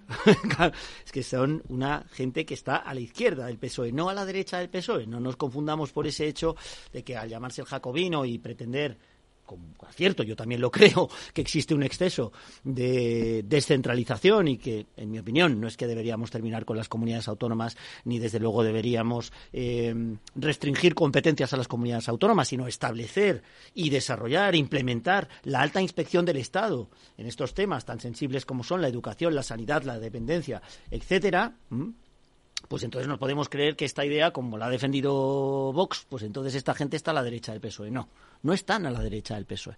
Por eso, insisto, ese espacio, digamos, que va desde la derecha del PSOE hasta la izquierda del PP, es ese espacio que mm, nosotros, cuando Nexo evolucione hacia un partido político eh, cuyo nombre diremos en su día, eh, ocuparemos, digamos, en régimen de monopolio. ¿Por qué? Pues por lo que has dicho tú también antes, Allende, que es muy significativo, eh, porque en las diversas declaraciones que hemos estado escuchando mm, antes de que naciera el partido, cuando eran asociación, cuando eran el Jacobino, y se le preguntaba por este tema, que también ha preguntado Aida, sobre los pactos con otras formaciones, no quieren pactos con otras formaciones. Ellos defienden lo suyo. Está muy bien, uno tiene sus ideas, la izquierda, por otra parte, no, a nadie nos sorprenderá que parte siempre del concepto de la supremacía moral. Ellos siempre tienen razón, los que no opinamos como ellos nunca tenemos razón y siempre somos de derechas.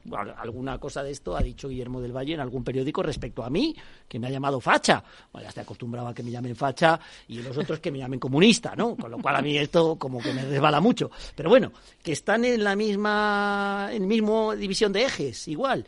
Una cosa con la que discrepo con, con Carmen, antes a Carmen, eh, cuando ha dicho, bueno, es muy difícil montar un partido político ahora porque con la polarización, no, ojo, ojo, que estos se apuntan a la polarización, que estos se aprovechan de la polarización. Es muy difícil montar un partido político como el que pensamos montar desde Nexo, que quiere acabar con la polarización, que quiere eh, limar la, la polarización, que quiere que haya moderación y no polarización. Pero cuando tú creas un partido político que lo que hace es establecerse en uno de los dos bloques y lo que pretende es aprovecharse estratégicamente de la polarización para tú militar en uno de los dos bandos de las trincheras que se están insultando los unos a los otros y, peleándose los unos con los otros, pues qué problema hay con la polarización. A esta gente lo que le vendría mal de verdad le vendría muy mal es que triunfaran alternativas como la que nosotros planteamos, que es la de la moderación. Cuando a ellos le dicen lo del Ciudadanos 2.0, lo de otro UPyD y demás, dicen que, claro, que Ciudadanos, por ejemplo, eh, es como el centro y que hoy en día el centro mm, Ciudadanos como, que no. Ciudadanos Ciudadanos terminó siendo un partido de derechas. Sí. No nos confundamos. Yo esto lo he dicho muchas veces, además, asumiendo, digamos, también, yo, yo desde dentro de Ciudadanos, no solo yo, no me quiero poner a mí la, flores, y es que estos se pueden llamar flores, me refiero también a mi compañera Sara Jiménez, me refiero a Miguel Gutiérrez, me refiero a otros eh, diputados relevantes de Ciudadanos que peleábamos porque, porque Ciudadanos mm, viniera al centro de verdad, e incluso al centro izquierda. Con este mensaje me presenté yo a las primarias de Ciudadanos. Y casi, casi consigo ganarlas, me quedé a muy poco de la oficialidad. O sea, que nadie podrá eh, sospechar, digamos, de mí. ¿eh? De Ciudadanos sí, porque Ciudadanos se convirtió en un partido subalterno del Partido Popular. Izquierda Española, es un partido que quiere ser subalterno del Partido Socialista. Claro, pero es lo que hablamos. Estamos en política de bloques. Es que ya, o sea, tienes que posicionarte en los mayoritarios, PP o PSOE. Mm. Bueno, yo creo que eso es un error. y, desde luego nuestra oferta electoral no va a ir por ahí. Dime, Carmen. No, que yo creo que ahora que hemos cambiado, llevamos una, una época que vamos cambiando de eje constantemente, que de repente primero izquierda derecha, luego eh, que si nueva política, vieja política, mm. eh, y de repente nos hemos reconvertido entre o estás en contra de que gobierne la derecha, así como un ente eh, en la que caben, no sé, ultras, fachas, etcétera, y entonces todo vale para que no gobierne esa, esa entidad de derecha que, parece que encarna el mal. Y, eh, y por el otro lado están eh, pues el, eh, quienes no son como nosotros.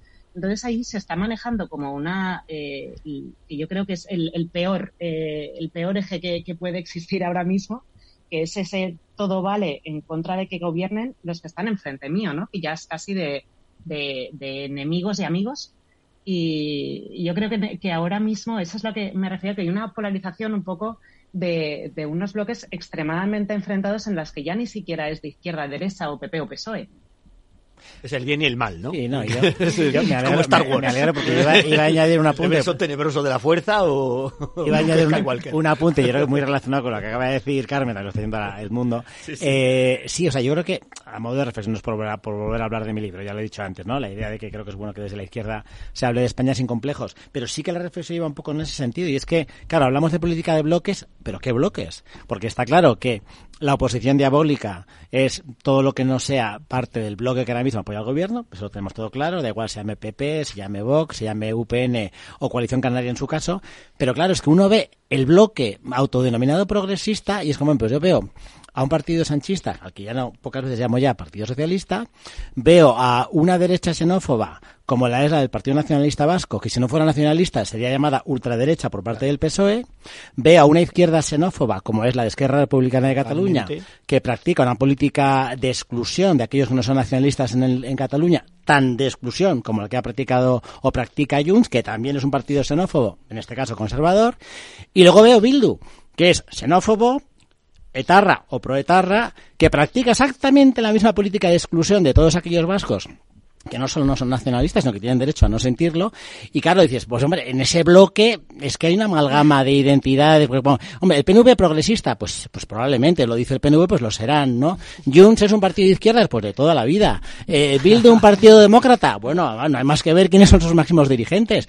Y luego está el Partido Socialista, que es todo menos aquello que hemos conocido durante muchos años, ¿no? Entonces creo que por lo menos lo que creo que puede tener de positivo es que bueno que desde la izquierda aunque esta sea una izquierda más a la izquierda se hable de España quizá pueda descolocar un poco a los partidarios del bloque porque creo que desde luego, el bloque que, que, apoya al gobierno hoy en España es el menos bloque que he conocido en mi vida. Sí es bloque porque todos votan a una a favor de que Pedro Sánchez se mantenga en la, en la Moncloa porque es lo que les beneficia. Pero luego ideológicamente es imposible de conciliar. Claro pero entonces eh, eh, alguien de Esquerra Republicana de Cataluña o de Bildu votará a Izquierda Española? No, imposible.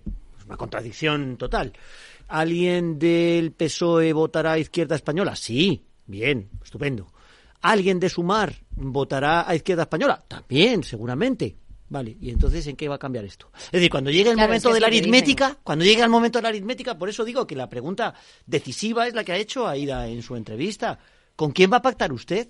Eso es lo único que importa porque por eso, por la aritmética diabólica que tenemos actualmente en el Parlamento, yo lo he dicho aquí en este micrófono muchas veces, a consecuencia de la injusta ley orgánica del régimen electoral general, y no quiero ponerme pesado con este tema, que me pongo muy pesado, lo reconozco claramente, ¿eh? Eh, vamos a seguir en lo mismo. Claro, eso es lo que se dice siempre, cuanto más partidos de izquierdas, más contribuyes a la fragmentación. ¿Y qué va a pasar entonces cuando? Eh, para mantener ese proyecto de progreso social que Pedro Sánchez mantiene y frente a lo que hay que hacer de la necesidad virtud. No nos olvidemos que esta es el, la excusa de la aprobación de la ley de amnistía y en su caso lo será si existe un referéndum de autodeterminación. Cuando haya que hacer de la necesidad virtud, ¿qué hará Izquierda Española? ¿Darle el gobierno a Feijó? No. No, porque son unos retrógrados que apoyan al capital malvado que explota el proletariado. Claro, entonces es que esto es un... yo al final a lo que me estoy remitiendo con todo esto es al concepto de utilidad que como decía Allende, sale, surge un partido político nuevo, magnífico, como cuando surge un nuevo medio de comunicación, estupendo, que además le quieres quitar votos al PSOE, pues más contentos todos, como dices tú, Bernardo, que encima vas a defender el concepto de España en el que muchos de los que estamos aquí estamos completamente de acuerdo, estupendo, utilidad, cero. claro, esta es la cuestión. Bueno, no sé si queréis hablar un poco más de esto, pues cambiamos de Carmen, que te tengo Tú ahí. no, que es precisamente, también habíais comentado antes, ¿le va a robar en algún caso votos al, Partido Popular? Pues lo dudo mucho, Al final se van a robar entre, entre ellos los, eh, los votantes, bueno, y en todo caso a la abstención o a todos aquellos que en estas últimas elecciones pues, decidieron quedarse en casa porque ya eh, pues no confiaban en, Pedro Sánchez, que, que, también hay, hay muchos de esos, ¿no?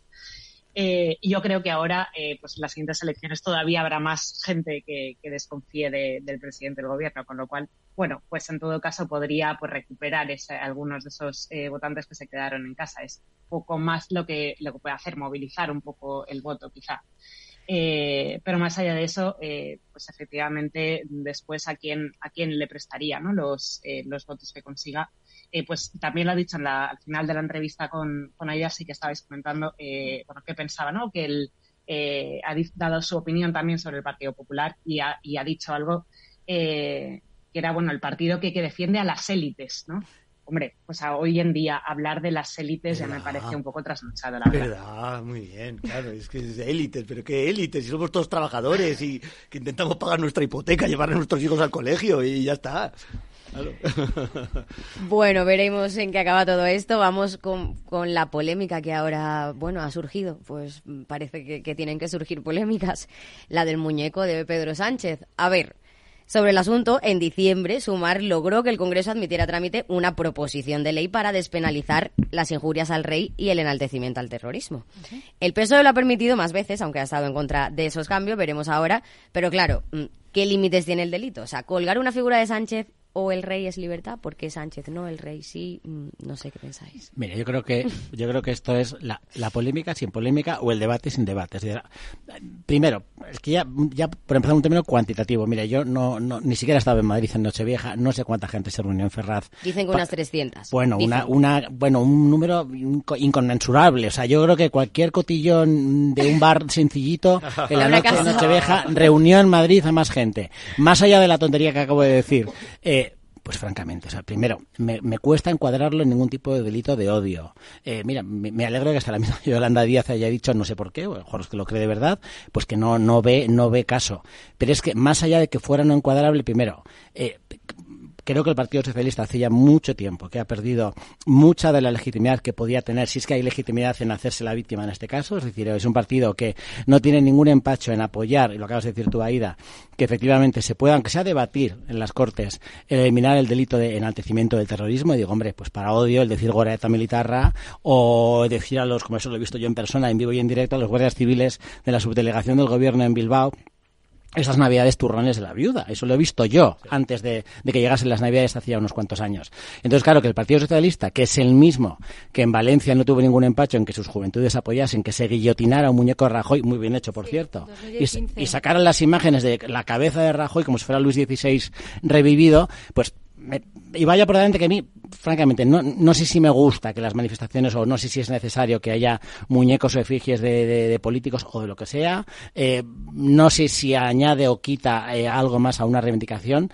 Me parece que es algo tan antiguo casi como, como el hombre. Vamos, yo creo que la historia de Europa, pues anda que no ha habido o malos gobernantes o mejor malos reyes absolutos que, que, que, cuando ni siquiera había sociedades democráticas también se quemaban. ¿eh? De hecho, hay estas tradiciones que se mantienen, incluso religiosas. A lo mejor se quema una, efigie de Judas Iscariote en Semana Santa en España. cara de políticos que... Claro, pero, pero me refiero que este, pero me refiero que es que, que es que en este caso, o sea, creo que no hay debate. Creo que es eh, el aprovechamiento por parte del Partido Socialista de eh, pongamos una cortina de humo para que se nos olvide que hace menos de una semana se produjo la ignominia de conceder la alcaldía de Pamplona a Bildu, eh, con la ignominia añadida de que se quiera amnistiar impunemente a lo que el juez García Castellón ha llamado terroristas callejeros de Tsunami Democratic, y empezando por Puigdemont y Marta Rubira como sus primeros dirigentes, o los mismos CDR, ¿no? O sea, ¿cuántas veces hemos visto que se queman banderas de España, se queman fotos de los reyes, imágenes de los reyes? Bildo en Pamplona en un acto quemó a un Cristóbal Colón un 12 de octubre hace muy pocos años y al rey Felipe VI también, o quemó o cortó la cabeza y lo tiró al suelo. Entonces, creo, y, perdón que me repita y termino, creo que es un debate sin debate, que no tiene mayor alcance. Eh, creo que, en este caso, si el PP cae en la tentación eh, de tener que justificarse como si le fuera algo en ello, creo que comete un error. Ha habido declaraciones del PP que han dicho. Te iba a decir que el PP ha entrado en el juego. Claro, me parece que es un error. Creo que, por supuesto, pues si lo para diciendo que condenan, pero precisamente que el Partido Socialista, que mira, ha mirado demasiadas veces para otro lado, tanto con actos propios como con actos ajenos, y que en cosas realmente más graves como lo del enaltecimiento de, del terrorismo esté dispuesto a debatirlo en las Cortes, pues hombre, la imbecilidad de un muñeco con una nariz como la de Pinocho en Nochevieja delante de la sede de Ferraz, pues me parece que, vamos. lo que, pasa que mm, a mí no me parece bien, sinceramente. A mí la imagen que se da de los políticos hay que respetar, yo creo, a los, a los políticos. Lo que pasa que es lo que la situación en la que estamos es que vuelve otra vez a lo, a, lo mismo. Pues la gente eh, es una noticia, una noticia en la que el Partido Socialista, el PSOE y Sánchez, en la figura de Sánchez, que es a quien realmente se le ataca, pues es una posibilidad para que pueda tener también muchísimo más espacios en los medios de, de comunicación. Pero es que estos ataques eh, se han hecho también eh, al rey Felipe VI, tanto eh, Bildu, tanto en, Cataluña, a Mariano Rajoy, se ha hecho mm, en Valencia, se ha hecho en, estos tipos de ataques se han hecho que yo no los veo, yo no soy partidaria de que se realicen, o sea, ni que se ataquen unos ni otros, ni que tampoco en algunos actos, creo que del LGTBI también se atacaba también a, Isabel Díaz Ayuso, eh, al rey también. Eh, al final, eh, no me quiero remontar a que eh, por los siglos de los siglos esto siempre se ha hecho con el tema de la guillotina, pues no. Es decir, hay que intentar evitar estos actos, pero es que desde 2017 hacia acá los ataques han sido continuos, ya no solamente en Cataluña, sino en campaña electoral. Han sido campañas también muy agresivas. Entonces, lo que hay sí, bueno, están feos, pero que se critiquen todos, claro. Eh, exacto. Y que también que se condenen todos. Es decir, que todos los partidos también lo condenen. Claro. Yo estoy un poco con Allende lo que está diciendo porque efectivamente es libertad de expresión, ¿no? Eh, se puede, en España no se puede quemar la bandera, ¿no? Sigue siendo un delito. Todo esto del enaltecimiento del terrorismo en la anterior legislatura, eh, el tema de las injurias a la corona, también va con el tema de los ultrajes a los símbolos nacionales, ¿no? Eh, y siempre te ponen como ejemplo los Estados Unidos. Es que en Estados Unidos es legítimo quemar la bandera de los Estados Unidos porque así lo dijo el Tribunal Supremo Federal en los años 60, cuando las protestas con no sé qué. Bueno, pues fenomenal. Eh, porque sea una cosa en Estados Unidos, que esto te lo defienden los comunistas. ¿eh? Como en Estados Unidos es legítimo quemar la bandera, tenemos que ponerlo en España también. O sea, tú para unas cosas en Estados Unidos son unos imperialistas y para otras eh, son el Palacio de la Libertad, ¿no? Eh, a mí lo que me parece alucinante es efectivamente que se establezca esto del, como siempre, eh, estos son los buenos, estos son los malos, ¿no? Si le hacéis esto a, nuestro amado líder, eh, Pedro Sánchez, en, esto en, el derecho penal antiguo se llamaba la pena en efigie, de forma que cuando alguien moría y por lo tanto no se le podía castigar, pues se metía en la cárcel un muñeco. Y hasta se quemaba. Y, hasta, se, quemaba. Y también recordáis aquella cosa que estudiamos en el colegio del rey persa o griego, no sé qué, que su hijo murió en un naufragio y ordenó pegarle latigazos al mar. ¿no? Para castigar al mar, ¿no? Estos son, o sea, el hecho de los que están haciendo esto, pues me parece realmente infantil. ¿No? El pegarle a un muñeco, eh, me parece realmente una forma de protestar muy ridícula, muy ridícula. Pero pueden hacerlo, porque vivimos en un país extraordinariamente libre. Entonces, mm, que haya surgido, como decía Bernardo, este debate falso, simplemente para que no hablemos de lo que verdaderamente interesa hablar, que es la amnistía, que es la alcaldía de Pamplona, que es el gobierno Frankenstein, que son los problemas que acucian a los españoles ahora mismo con los precios, los alimentos, etcétera, pues me parece un bochorno y sobre todo me parece, como muchas veces ocurre con el Partido Socialista, que nos toman por tontos. Y termino brevemente. No hay delito de odio Artículo 510 del Código Penal, no me pongo pedante, lo juro. ¿Por qué no? Porque el delito de odio exige una relación de jerarquía entre el que odia y el odiado. Odiar no es delito, amar tampoco los sentimientos no constituyen delitos, son las acciones o las omisiones. Entonces, en la jurisprudencia lo que exige en el odio es que cuando tú odias, estás odiando a un inferior y de alguna forma estás incitando a que la gente minusvalore a un colectivo vulnerable. Se puede odiar a los gitanos, por ejemplo, y esto es un delito, puede constituir un delito de odio. A los pobres, la famosa aporofobia. Se puede odiar a los negros, a los moros, estas cosas en este lenguaje tan grosero, tan burdo, que algunos partidos políticos utilizan. Esto puede ser delito de odio. No se puede odiar, por ejemplo, ¿sabéis a quién? A las fuerzas y cuerpos de seguridad del Estado no se puede constituir el delito de odio. Yo, en mi mesa, como abogado del Estado, tenía, lo que tú has comentado, Bernardo, de en las fiestas de los pueblos, de Guipúzcoa, cogían un muñeco, lo vestían de guardia civil, le ponían un tricornio, lo colgaban de una soga y le prendían fuego. Y me decían, pues esto será un delito de odio. Pues no, porque no se puede odiar a quien lleva una pistola al cinto, porque es jerárquicamente superior a ti, esa autoridad, aquellos sucesos lamentables que vivimos durante el 1 de octubre, que expulsaron a los policías nacionales de un hotel, que fueron con el barco, que no sé qué, tampoco, también me lo preguntaron, tampoco puede ser delito de odio, porque no hay jerarquía. Y si este señor es el presidente del gobierno, que es la máxima autoridad de la nación desde el punto de vista eh, del Poder Ejecutivo, no puede haber delito de odio porque es jerárquicamente superior a los que están realizando estos actos. Claro, bueno, se hace un poco bajo el paraguas de la libertad de expresión. Claro. Claro, eh, claro, Carmen, que dime.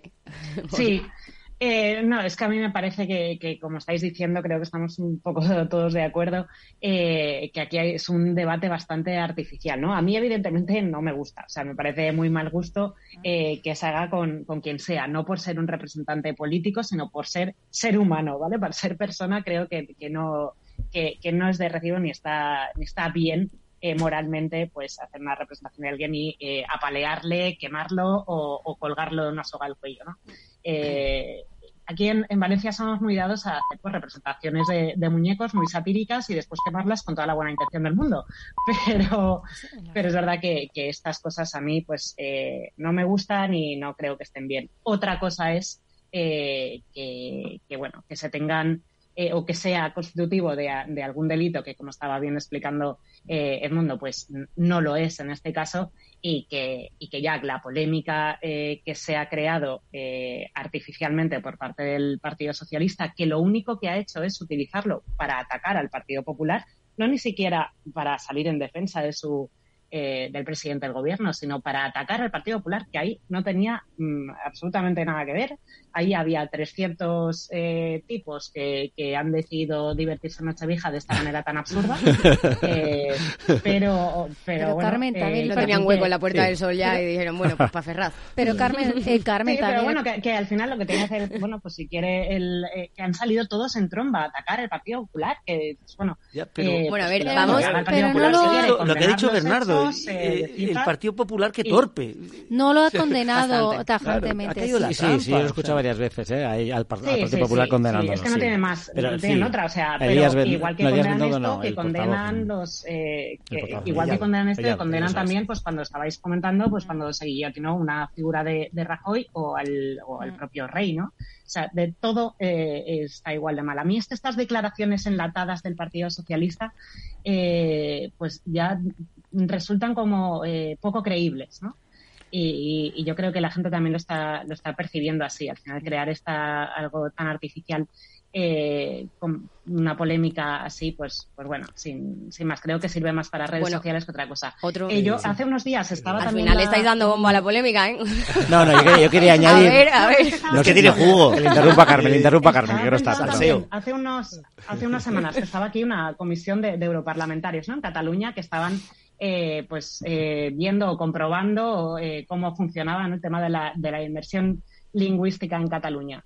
Y decían, bueno, es que hay grupos que nos han insultado incluso y hablaban y hacían entrevistas también con algunos padres que estaban, bueno, que exigían el derecho de que se cumpliera el 25% de la, de la enseñanza en castellano, únicamente eso, estaban exigiendo el, que se cumpliera la ley, ¿no? Y, estaban recibiendo presiones. Y estos europarlamentarios, en una entrevista que leía, decían, es que yo me pregunto, ¿esto no es un delito de odio?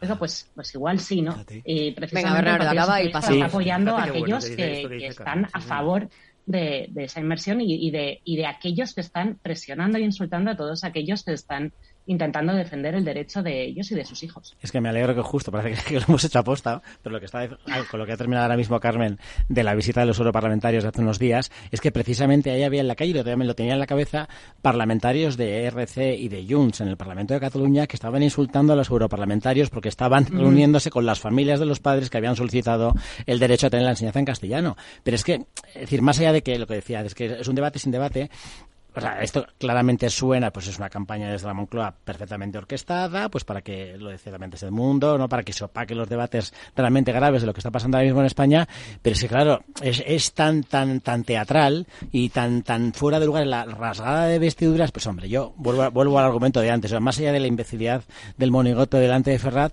pues me parece muchísimo más grave, sin poner ya los ejemplos, obviamente, de, de Bildu en Echarri Aranaz o en, o en Alsasua, de ¿no? los famosos Ospa Alguna tan bonitos, literalmente el fuera de aquí, o los de tiro al facha, doblemente bonito, ¿no? Poniendo carteles de, del rey o de general, incluso hasta de obispos un año.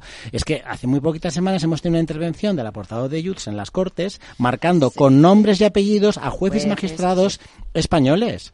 Y dice, hombre, pues si hablamos realmente de atacar a personas y de su integridad, y eh, sean o no tipificables, perdón, dentro del delito de, odio, pues creo que ha perdido una oportunidad de oro el Partido Socialista, empezando por su portavoz Pachi López en el Congreso, que tanto se regaba las vestiduras con el famoso muñeco de la nariz larga, pues en enmendar la plana a Miriam Nogueras y decirle, hombre, pues realmente, pero con toda la gravedad que eso implica, es que eso usted está marcando con nombres y apellidos a jueces y magistrados que han cumplido con su deber, que se han ajustado a lo que marcaba la ley, que han cumplido, que se ha cumplido efectivamente el derecho a la tutela judicial efectiva y que, vamos, ha sido un proceso que no solo es que haya sido transparente, sino que además se ha televisado en directo cuando se juzgó a los golpistas del 1 de octubre. Es que es mucho más grave eso, muchísimo más grave eso, que cuatro personas o cinco o seis o trescientas mil, es que me da igual, se reúnan la noche vieja en la calle Ferrada porque no tiene mejor forma de divertirse eh, para celebrar el Año Nuevo, a, a marcar una especie de piñata con la cara de Pedro Sánchez, ¿no? Eso es lo que es grave en España. Bueno, otra polémica de hoy, la reunión de Junts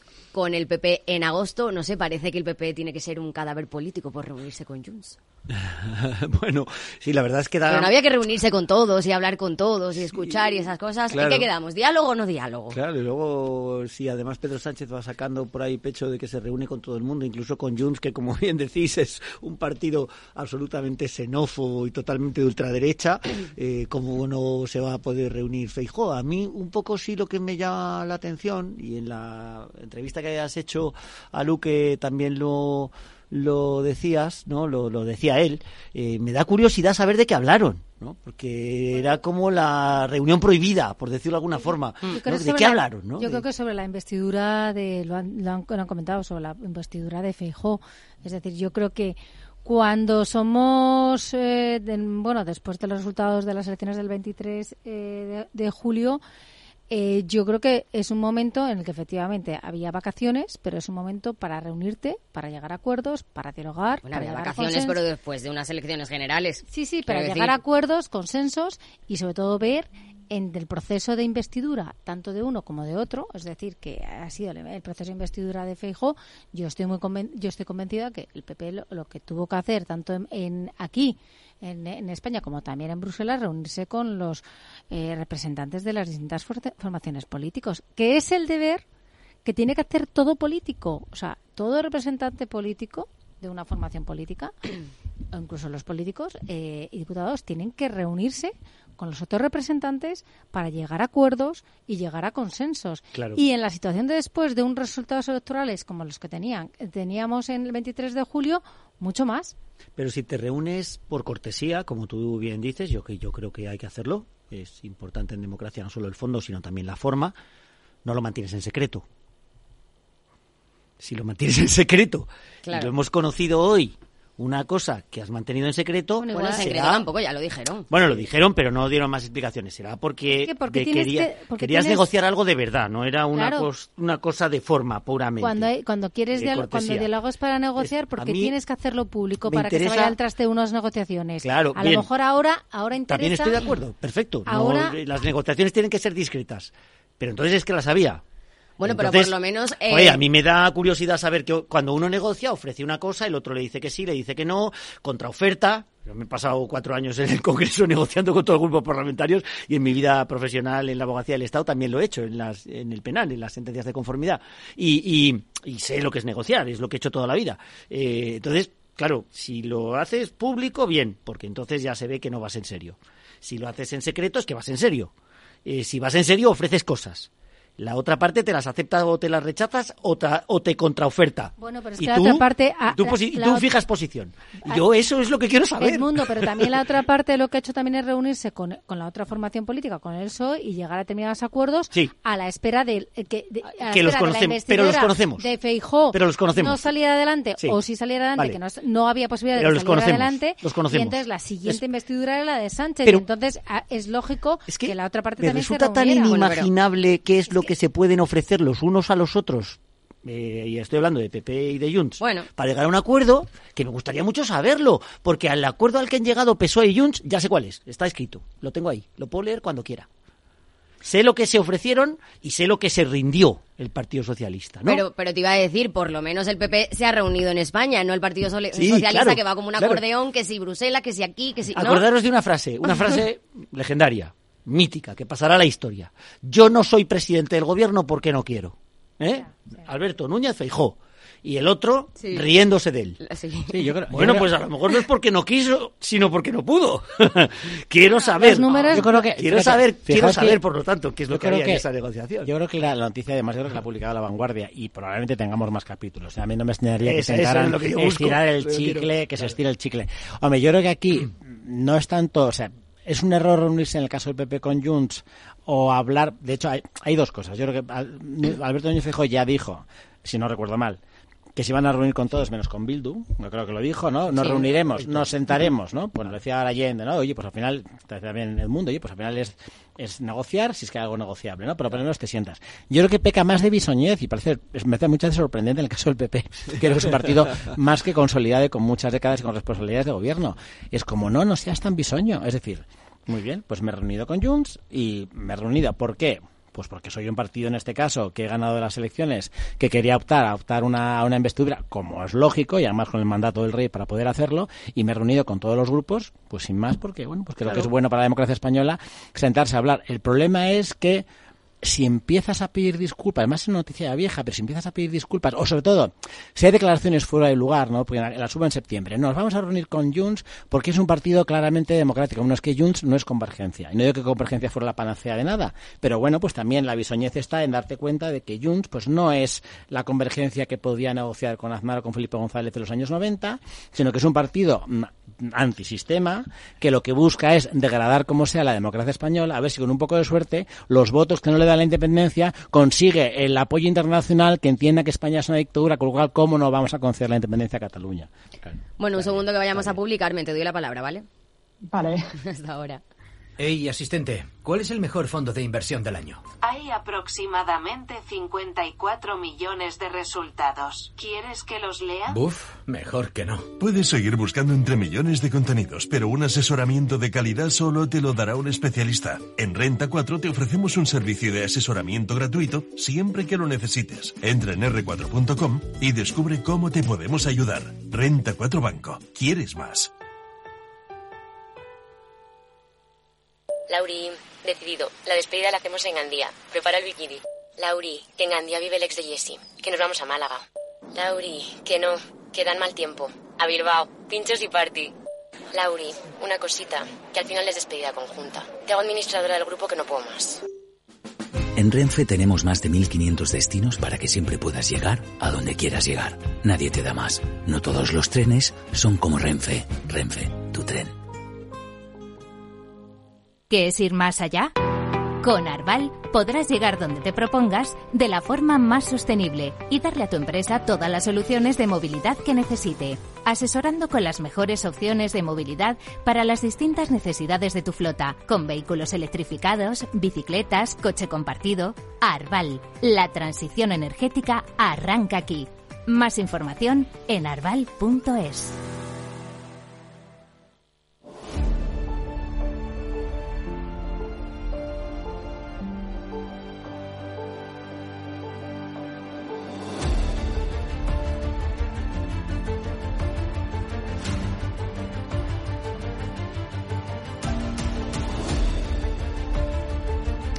Ya estamos de vuelta, Carmen, dime.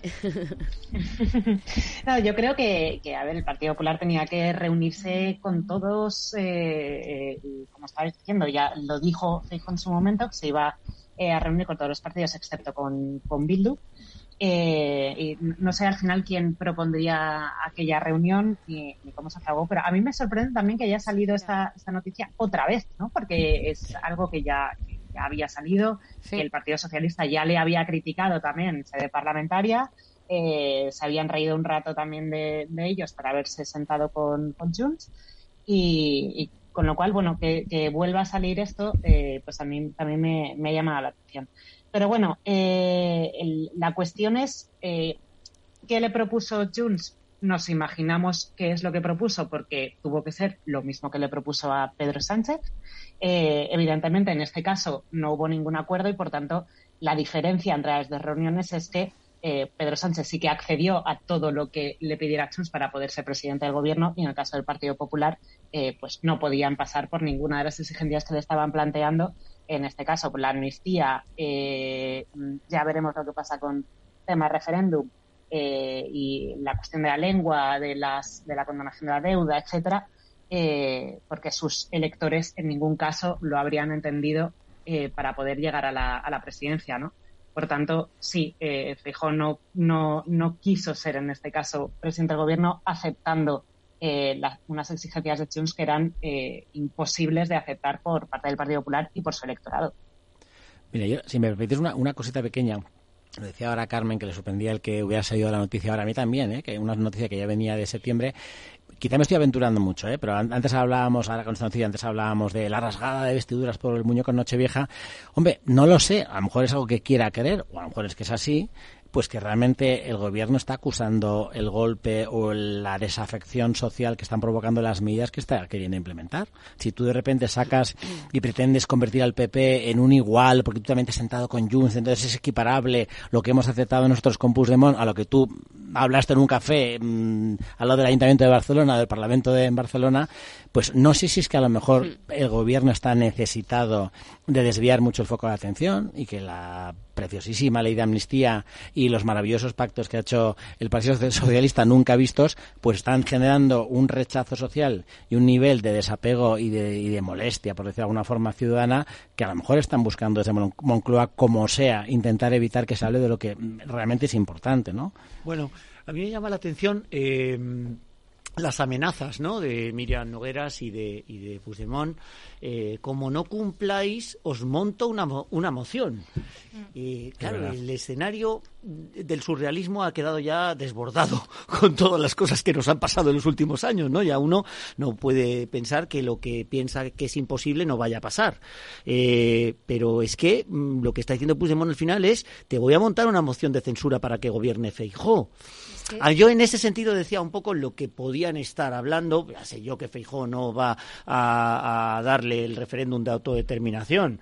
Eh, no sé yo si una vez puesta en marcha y aprobada la ley de amnistía, Feijó daría marcha atrás, porque esto también es mucho el Partido Popular, se opone al aborto, se opone a la eutanasia, se opone a todo lo, oponible, y luego cuando gobiernan no, no cambian ninguna ley, ¿no? que este fue uno de los problemas de Rajoy, y por lo cual surgió Vox, precisamente, por mm. este tema, que con mayoría absoluta, no cambió nada de lo que hizo Zapatero.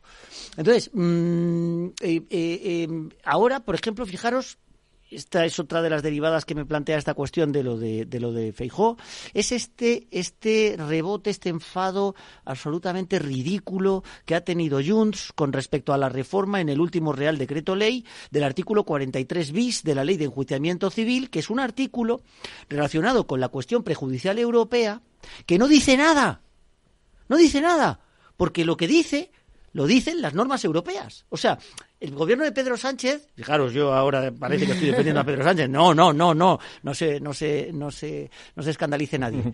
No dice nada más que lo que dice la norma europea.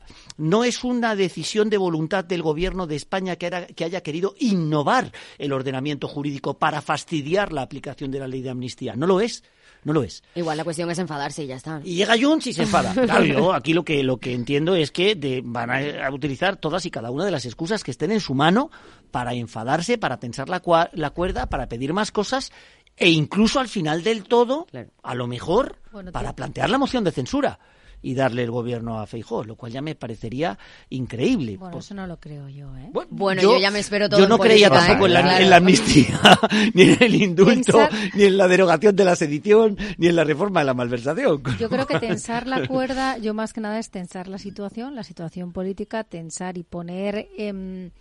bueno, pues en vilo, eh, que yo creo que está, como está todo negociado, a, a Pedro Sánchez y al Partido Socialista les interesa, ¿por qué? Porque luego vienen las, las catalanas y por sobre todo... Cuando vengan las, catalanas... Y luego también...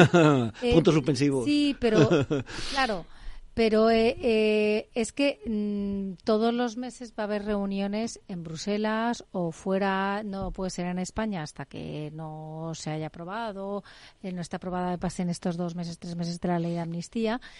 Eh, para que pueda venir aquí el señor Puigdemont a España. Entonces, en esos, en ese, en estos, en este periodo que van a ser dos meses, tres meses, va a haber tres reuniones más, tres reuniones que van a, vamos a conocer, yo creo que posibles acuerdos que todavía o cosas que queden todavía por afilar o cosas porque queden todavía pues que, no se sepan porque si no, no entiendo esa manera de querer tensar tanto la, cuerda, eh, la cuerda y querer enfurruñarse. ¿Y estará habiendo reuniones secretas? O chantajear con una moción de censura. De Junts con el Partido Popular hoy. No, no, no, no, no, Eso sería un torcido, ¿no? Lo que pasa es que... Digo porque a lo mejor dentro de unas cuantas tertulias vengo yo aquí y dije, ¿veis? Ya lo dije. Lo que pasa que también yo creo que... también yo creo que estoy de acuerdo con los dos, ¿eh? no sé si Carmen lo compartirá. O sea, estoy de acuerdo con los, por un lado, eh, la amenaza de Junts, de, bueno, puedo llegar a amenazarte con una moción de censura, incluso sondeo al Partido Popular, llegado el caso, daría las opciones para que Fijo presentase una moción de censura o la apoyaría. Pero luego también al mismo tiempo yo creo que describe muy bien a los personajes, o sea, describe muy bien a Puigdemont y describe a, Pedro Sánchez, ¿no? Aunque sea en los hombros de, de Puigdemont, ¿no? Pues, ¿quiénes son los que han negociado? Ellos son los cabezas, evidentemente. No me refiero a los que han negociado físicamente, sino que ellos están detrás de, y pues define un poco a lo que nos estamos enfrentando y quiénes son, ¿no? Es decir, a ver, es que Puigdemont eh, no solo es un prófugo de la justicia, sino que, que está en el, en el, antisistema y en salvar el cuello y a ver cómo consigue eh, que delitos tan graves como los de malversación o, o, los de rebelión o de sedición ya se ha eliminado eh, puedan ser juzgados y vayan a cárcel, que es lo que toca.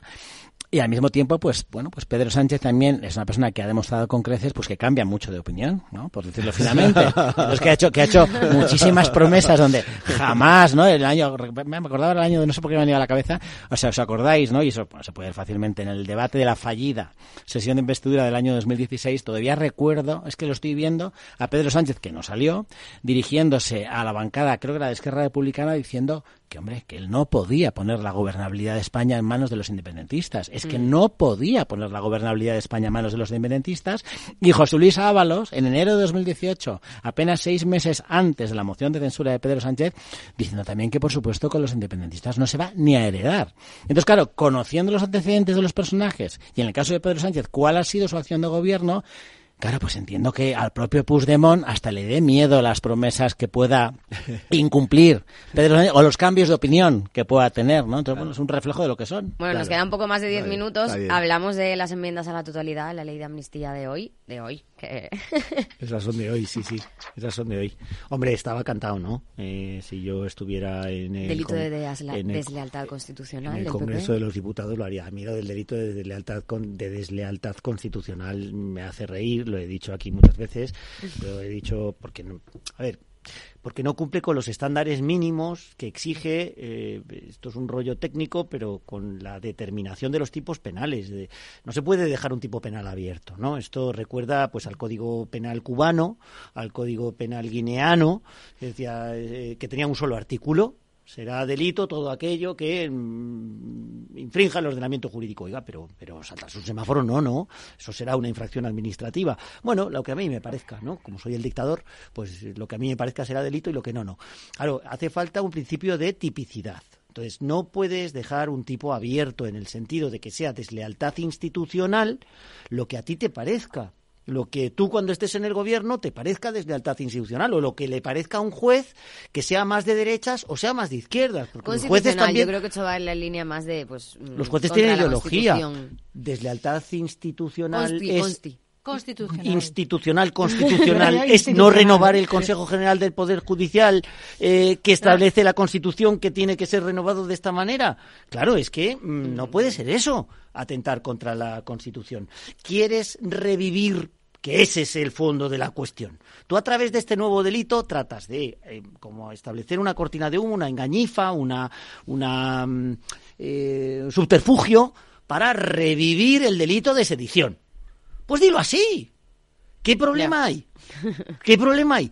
Los, estos tíos, los que gobiernan, han derogado de una forma ignominiosa, cediendo al chantaje de los separatistas, un delito que está en todos los códigos penales de los países de nuestro entorno y de los que no están un poco más lejos, pero también son democracias avanzadas, como es el caso de los Estados Unidos, donde el asalto al Capitolio fue condenado como delito de sedición, como es evidente, y resulta que aquí en España, por darle contento a estos tíos, quitas el delito de sedición. Pues tú en tu enmienda a la totalidad metes de nuevo el delito de sedición. E incluso si quieres lo retocas. Mira, yo ahí me ofrezco voluntario para asesorar al Partido Popular y que no cometan errores, porque ya lo escribí en su día cuando estaba en el Congreso de los Diputados, la posible reforma del delito de sedición. ¿Sabéis? Un delito de sedición eh, regulado de una forma muy bonita, y de una forma además más perfecta desde el punto de vista técnico, el del moderno, Código Penal de la Segunda República Española. Regulaba un delito de sedición que suponía, literalmente ponía, declarar la independencia de una parte del territorio nacional era delito de sedición. Pues lo regulas, en la redacción que derogó el Partido Socialista no estaba escrito esto de forma tan precisa, ¿vale? Hmm. Lo regulas, lo adaptas al caso y quedas como un señor, pero no te inventas esta chapuza técnica, porque a mí me parece, desde el punto, soy penalista, soy jurista, me parece una chapuza técnica hablar de este delito. Y yo estoy totalmente de acuerdo, ¿no? Yo creo que, que hombre, evidentemente no teniendo todos los conocimientos de, de Edmundo, que yo también provengo del mundo del derecho, pero sí que es verdad. Bueno, pues son las consecuencias reales, palpables, de lo que implica debilitar las armas de un Estado de Derecho cuando se da un golpe de Estado, cuando se pone en riesgo su, integridad territorial. O sea, es que en ningún país normal del mundo, ya no supone que seas democracia o dictadura, obviamente si eres una democracia, se supone que tienes más, más, más elementos que protegen tu, eh, tu Estado y, y tu ordenamiento jurídico. Es que es de cajón, es decir, cuando la gente cree que se puede mm, retorcer el modelo constitucional, que se puede eliminar normas legales sin que eso genere consecuencias, pues primero no es cierto y segundo las consecuencias están ahí, ¿no? Y estas mentiras repetidas mil veces que no por ello se convierten en verdad, desde no, porque esto integra a los nacionalismos, integra al independentismo, pero ¿cómo? Cuando tú cambias un código penal, estancia de parte, precisamente por aquellos que han que se han levantado, ¿no? Y, ¿no? y lo haces eliminando el delito de sedición y rebajas el delito de malversación sobre la marcha precisamente para beneficiar a aquellos que por haberse alzado tumultuariamente pueden tener consecuencias económicas, ¿no? O, de no poder presentarse inelegibilidad a, una, en unas elecciones. Bueno, pues yo creo que llegará un momento, y ojalá sea más pronto que tarde, llamándolo por su nombre, como bien decía Edmundo, bien sea por parte del PP o un nuevo gobierno en España, pues que realmente se recupere el delito de sedición. Pero es que es lo lógico y normal. Carmen. Eh, eh, a ver, bueno, lo que ha hecho al final el Partido Popular era no solo decir, bueno, estamos absolutamente en contra de esta eh, proposición de ley sobre la, amnistía, sino que tengo que decir cuál es mi relato y cuál es mi alternativa. El texto alternativo. Es todo lo contrario. Y bueno, el tema este del delito desde alta institucional, estoy de acuerdo que yo lo primero que pensar es, bueno, ¿qué está detrás de este, de este delito? ¿Qué se supondría que sería una deslealtad institucional? Pero bueno, lo que está más claro es la, parte de también tipificar esas eh, declaraciones de independencia o las consultas ilegales, que es algo que en 2019 también Pedro Sánchez dijo que haría y ahora, bueno, pues está en, todo lo contrario como, como siempre. Yo creo que últimamente estamos jugando demasiado a reformar mucho el, Código Penal de forma eh, muy, eh, muy ideológica o sectaria. ¿no? Yo creo que algo eh, tan relevante como el Código Penal creo que debería tener mucho, contar con mucho más consenso cuando se hace y últimamente se está utilizando demasiado de forma pues para hacer política, como por ejemplo pues el tema del delito de malversación, de sedición y no hablemos también eh, de todas las eh, chapuzas jurídicas que hizo Irene Montero, ¿no? Eh, creo que tendríamos que ir con un poco más de respeto a, lo que implica pues reformar el Código Penal. Desde el punto de una cosita de nada, desde el punto de vista de la estrategia parlamentaria, eh, ahí acierta el Partido Popular. O sea, yo no estoy, me parece que es una chapuza el delito, pero al utilizar el mecanismo de la enmienda de devolución a la totalidad, no de devolución, sino contexto alternativo, acierta. ¿Por qué? Claro, porque como no va a salir adelante, las enmiendas de totalidad de devolución se votan en conjunto de todos los grupos parlamentarios que han planteado la enmienda a la totalidad, mientras que las que tienen texto alternativo supone eh, que se vota cada texto alternativo, no se votan en bloque. Con lo cual, tú, desde el punto de vista de la estrategia política, está muy bien porque te singularizas. No te votan junto a mm. Vox, no mm. te votan junto a mm. UPN, votan lo tuyo. ¿no? Y de esa forma, pues tienes más. Políticamente es acertado la enmienda de eh, totalidad con texto alternativo en lugar de la enmienda de totalidad con devolución. Pero, hombre, el texto alternativo es lo que no me gusta, claro. Me parece una chapuza técnica. Yo la cuestión es como saben perfectamente que no va a salir adelante, que es imposible, bueno, por lo menos te sirve para hacer un Yo hubiera hecho lo mismo, eh, claro, claro, correcto, muy bien mm. hecho, claro. Yo solamente como apunte, porque ya lo, ya lo habéis comentado, es que es muy difícil sobre todo modificar y enmendar sobre todo el Código Penal. Y entonces, pues bueno, hay una enmienda a la totalidad eh, que sea como texto alternativo, pero simplemente como apunte es que lo veo complicado, lo veo muy difícil porque un cambio como tal es muy difícil, sinceramente. Os, os queda un poco menos de un minuto para decir lo último que queráis. Sí, bueno, yo creo que eh, no añado nada nuevo, ¿no? Pero vamos, yo creo que, que la reforma tendrá que hacerse, tendrá que recuperar el delito de sedición y habrá que estar muy atentos, ya no solo el cambio del Código Penal, ¿no? Yo creo que por desgracia estamos viviendo a lo mejor una etapa constituyente por la puerta de atrás, donde se está pretendiendo cambiar la Constitución sin seguir los procedimientos de reforma y a eso hay, hay que, hay, es a lo que hay que estar, creo, muy atentos, ¿no? Es decir, mm, ¿qué hay detrás de los acuerdos? ¿Qué conocemos y que no conocemos, porque por desgracia decía ahora mundo conocemos los acuerdos con Jun, sí, pero los acuerdos con Bildu, los reconocimientos nacionales de las naciones de España, bueno, pues Bernardo García Guerrero. También parciales. Bernardo García Guerrero, Carmen Andrés, Allende Martín, en Mundo Val, muchas gracias por este ratito. Muchas gracias. buenas noches. Adiós. buenas noches.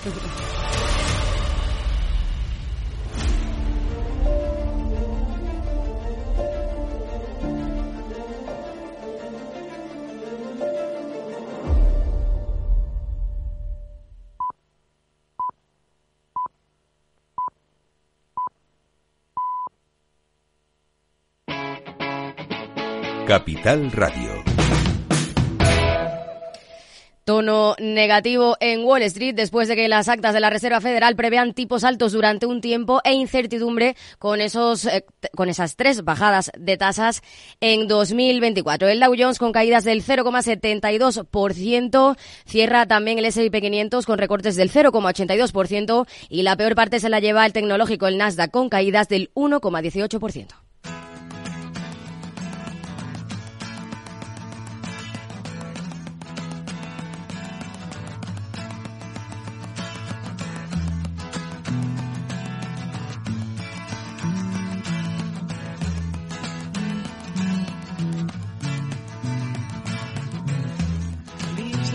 Hoy cumple 78 años el músico inglés John Paul Jones. Además de haber sido el bajista y teclista del grupo Led Zeppelin, ha desarrollado una brillante carrera en solitario como músico, productor y arreglista. La mano de Jones se deja notar en temas como Black Dog o este Rumble On que está sonando. Su primer álbum en solitario apareció en 2009. Sus últimos proyectos han sido la banda Snow Eye y el dúo Sons of Chipotle. En 2012, los tres supervivientes de Led Zeppelin, Robert Plant, Jimmy Page y el propio Jones recibieron de manos de Barack Obama el premio Kennedy. Con esto nos despedimos. Gracias por acompañarnos a los micrófonos una servidora, Aida Esquireg, en el control técnico Jorge Zumeta, en redacción Lorena Ruiz. Volvemos mañana con más balance. Buenas noches.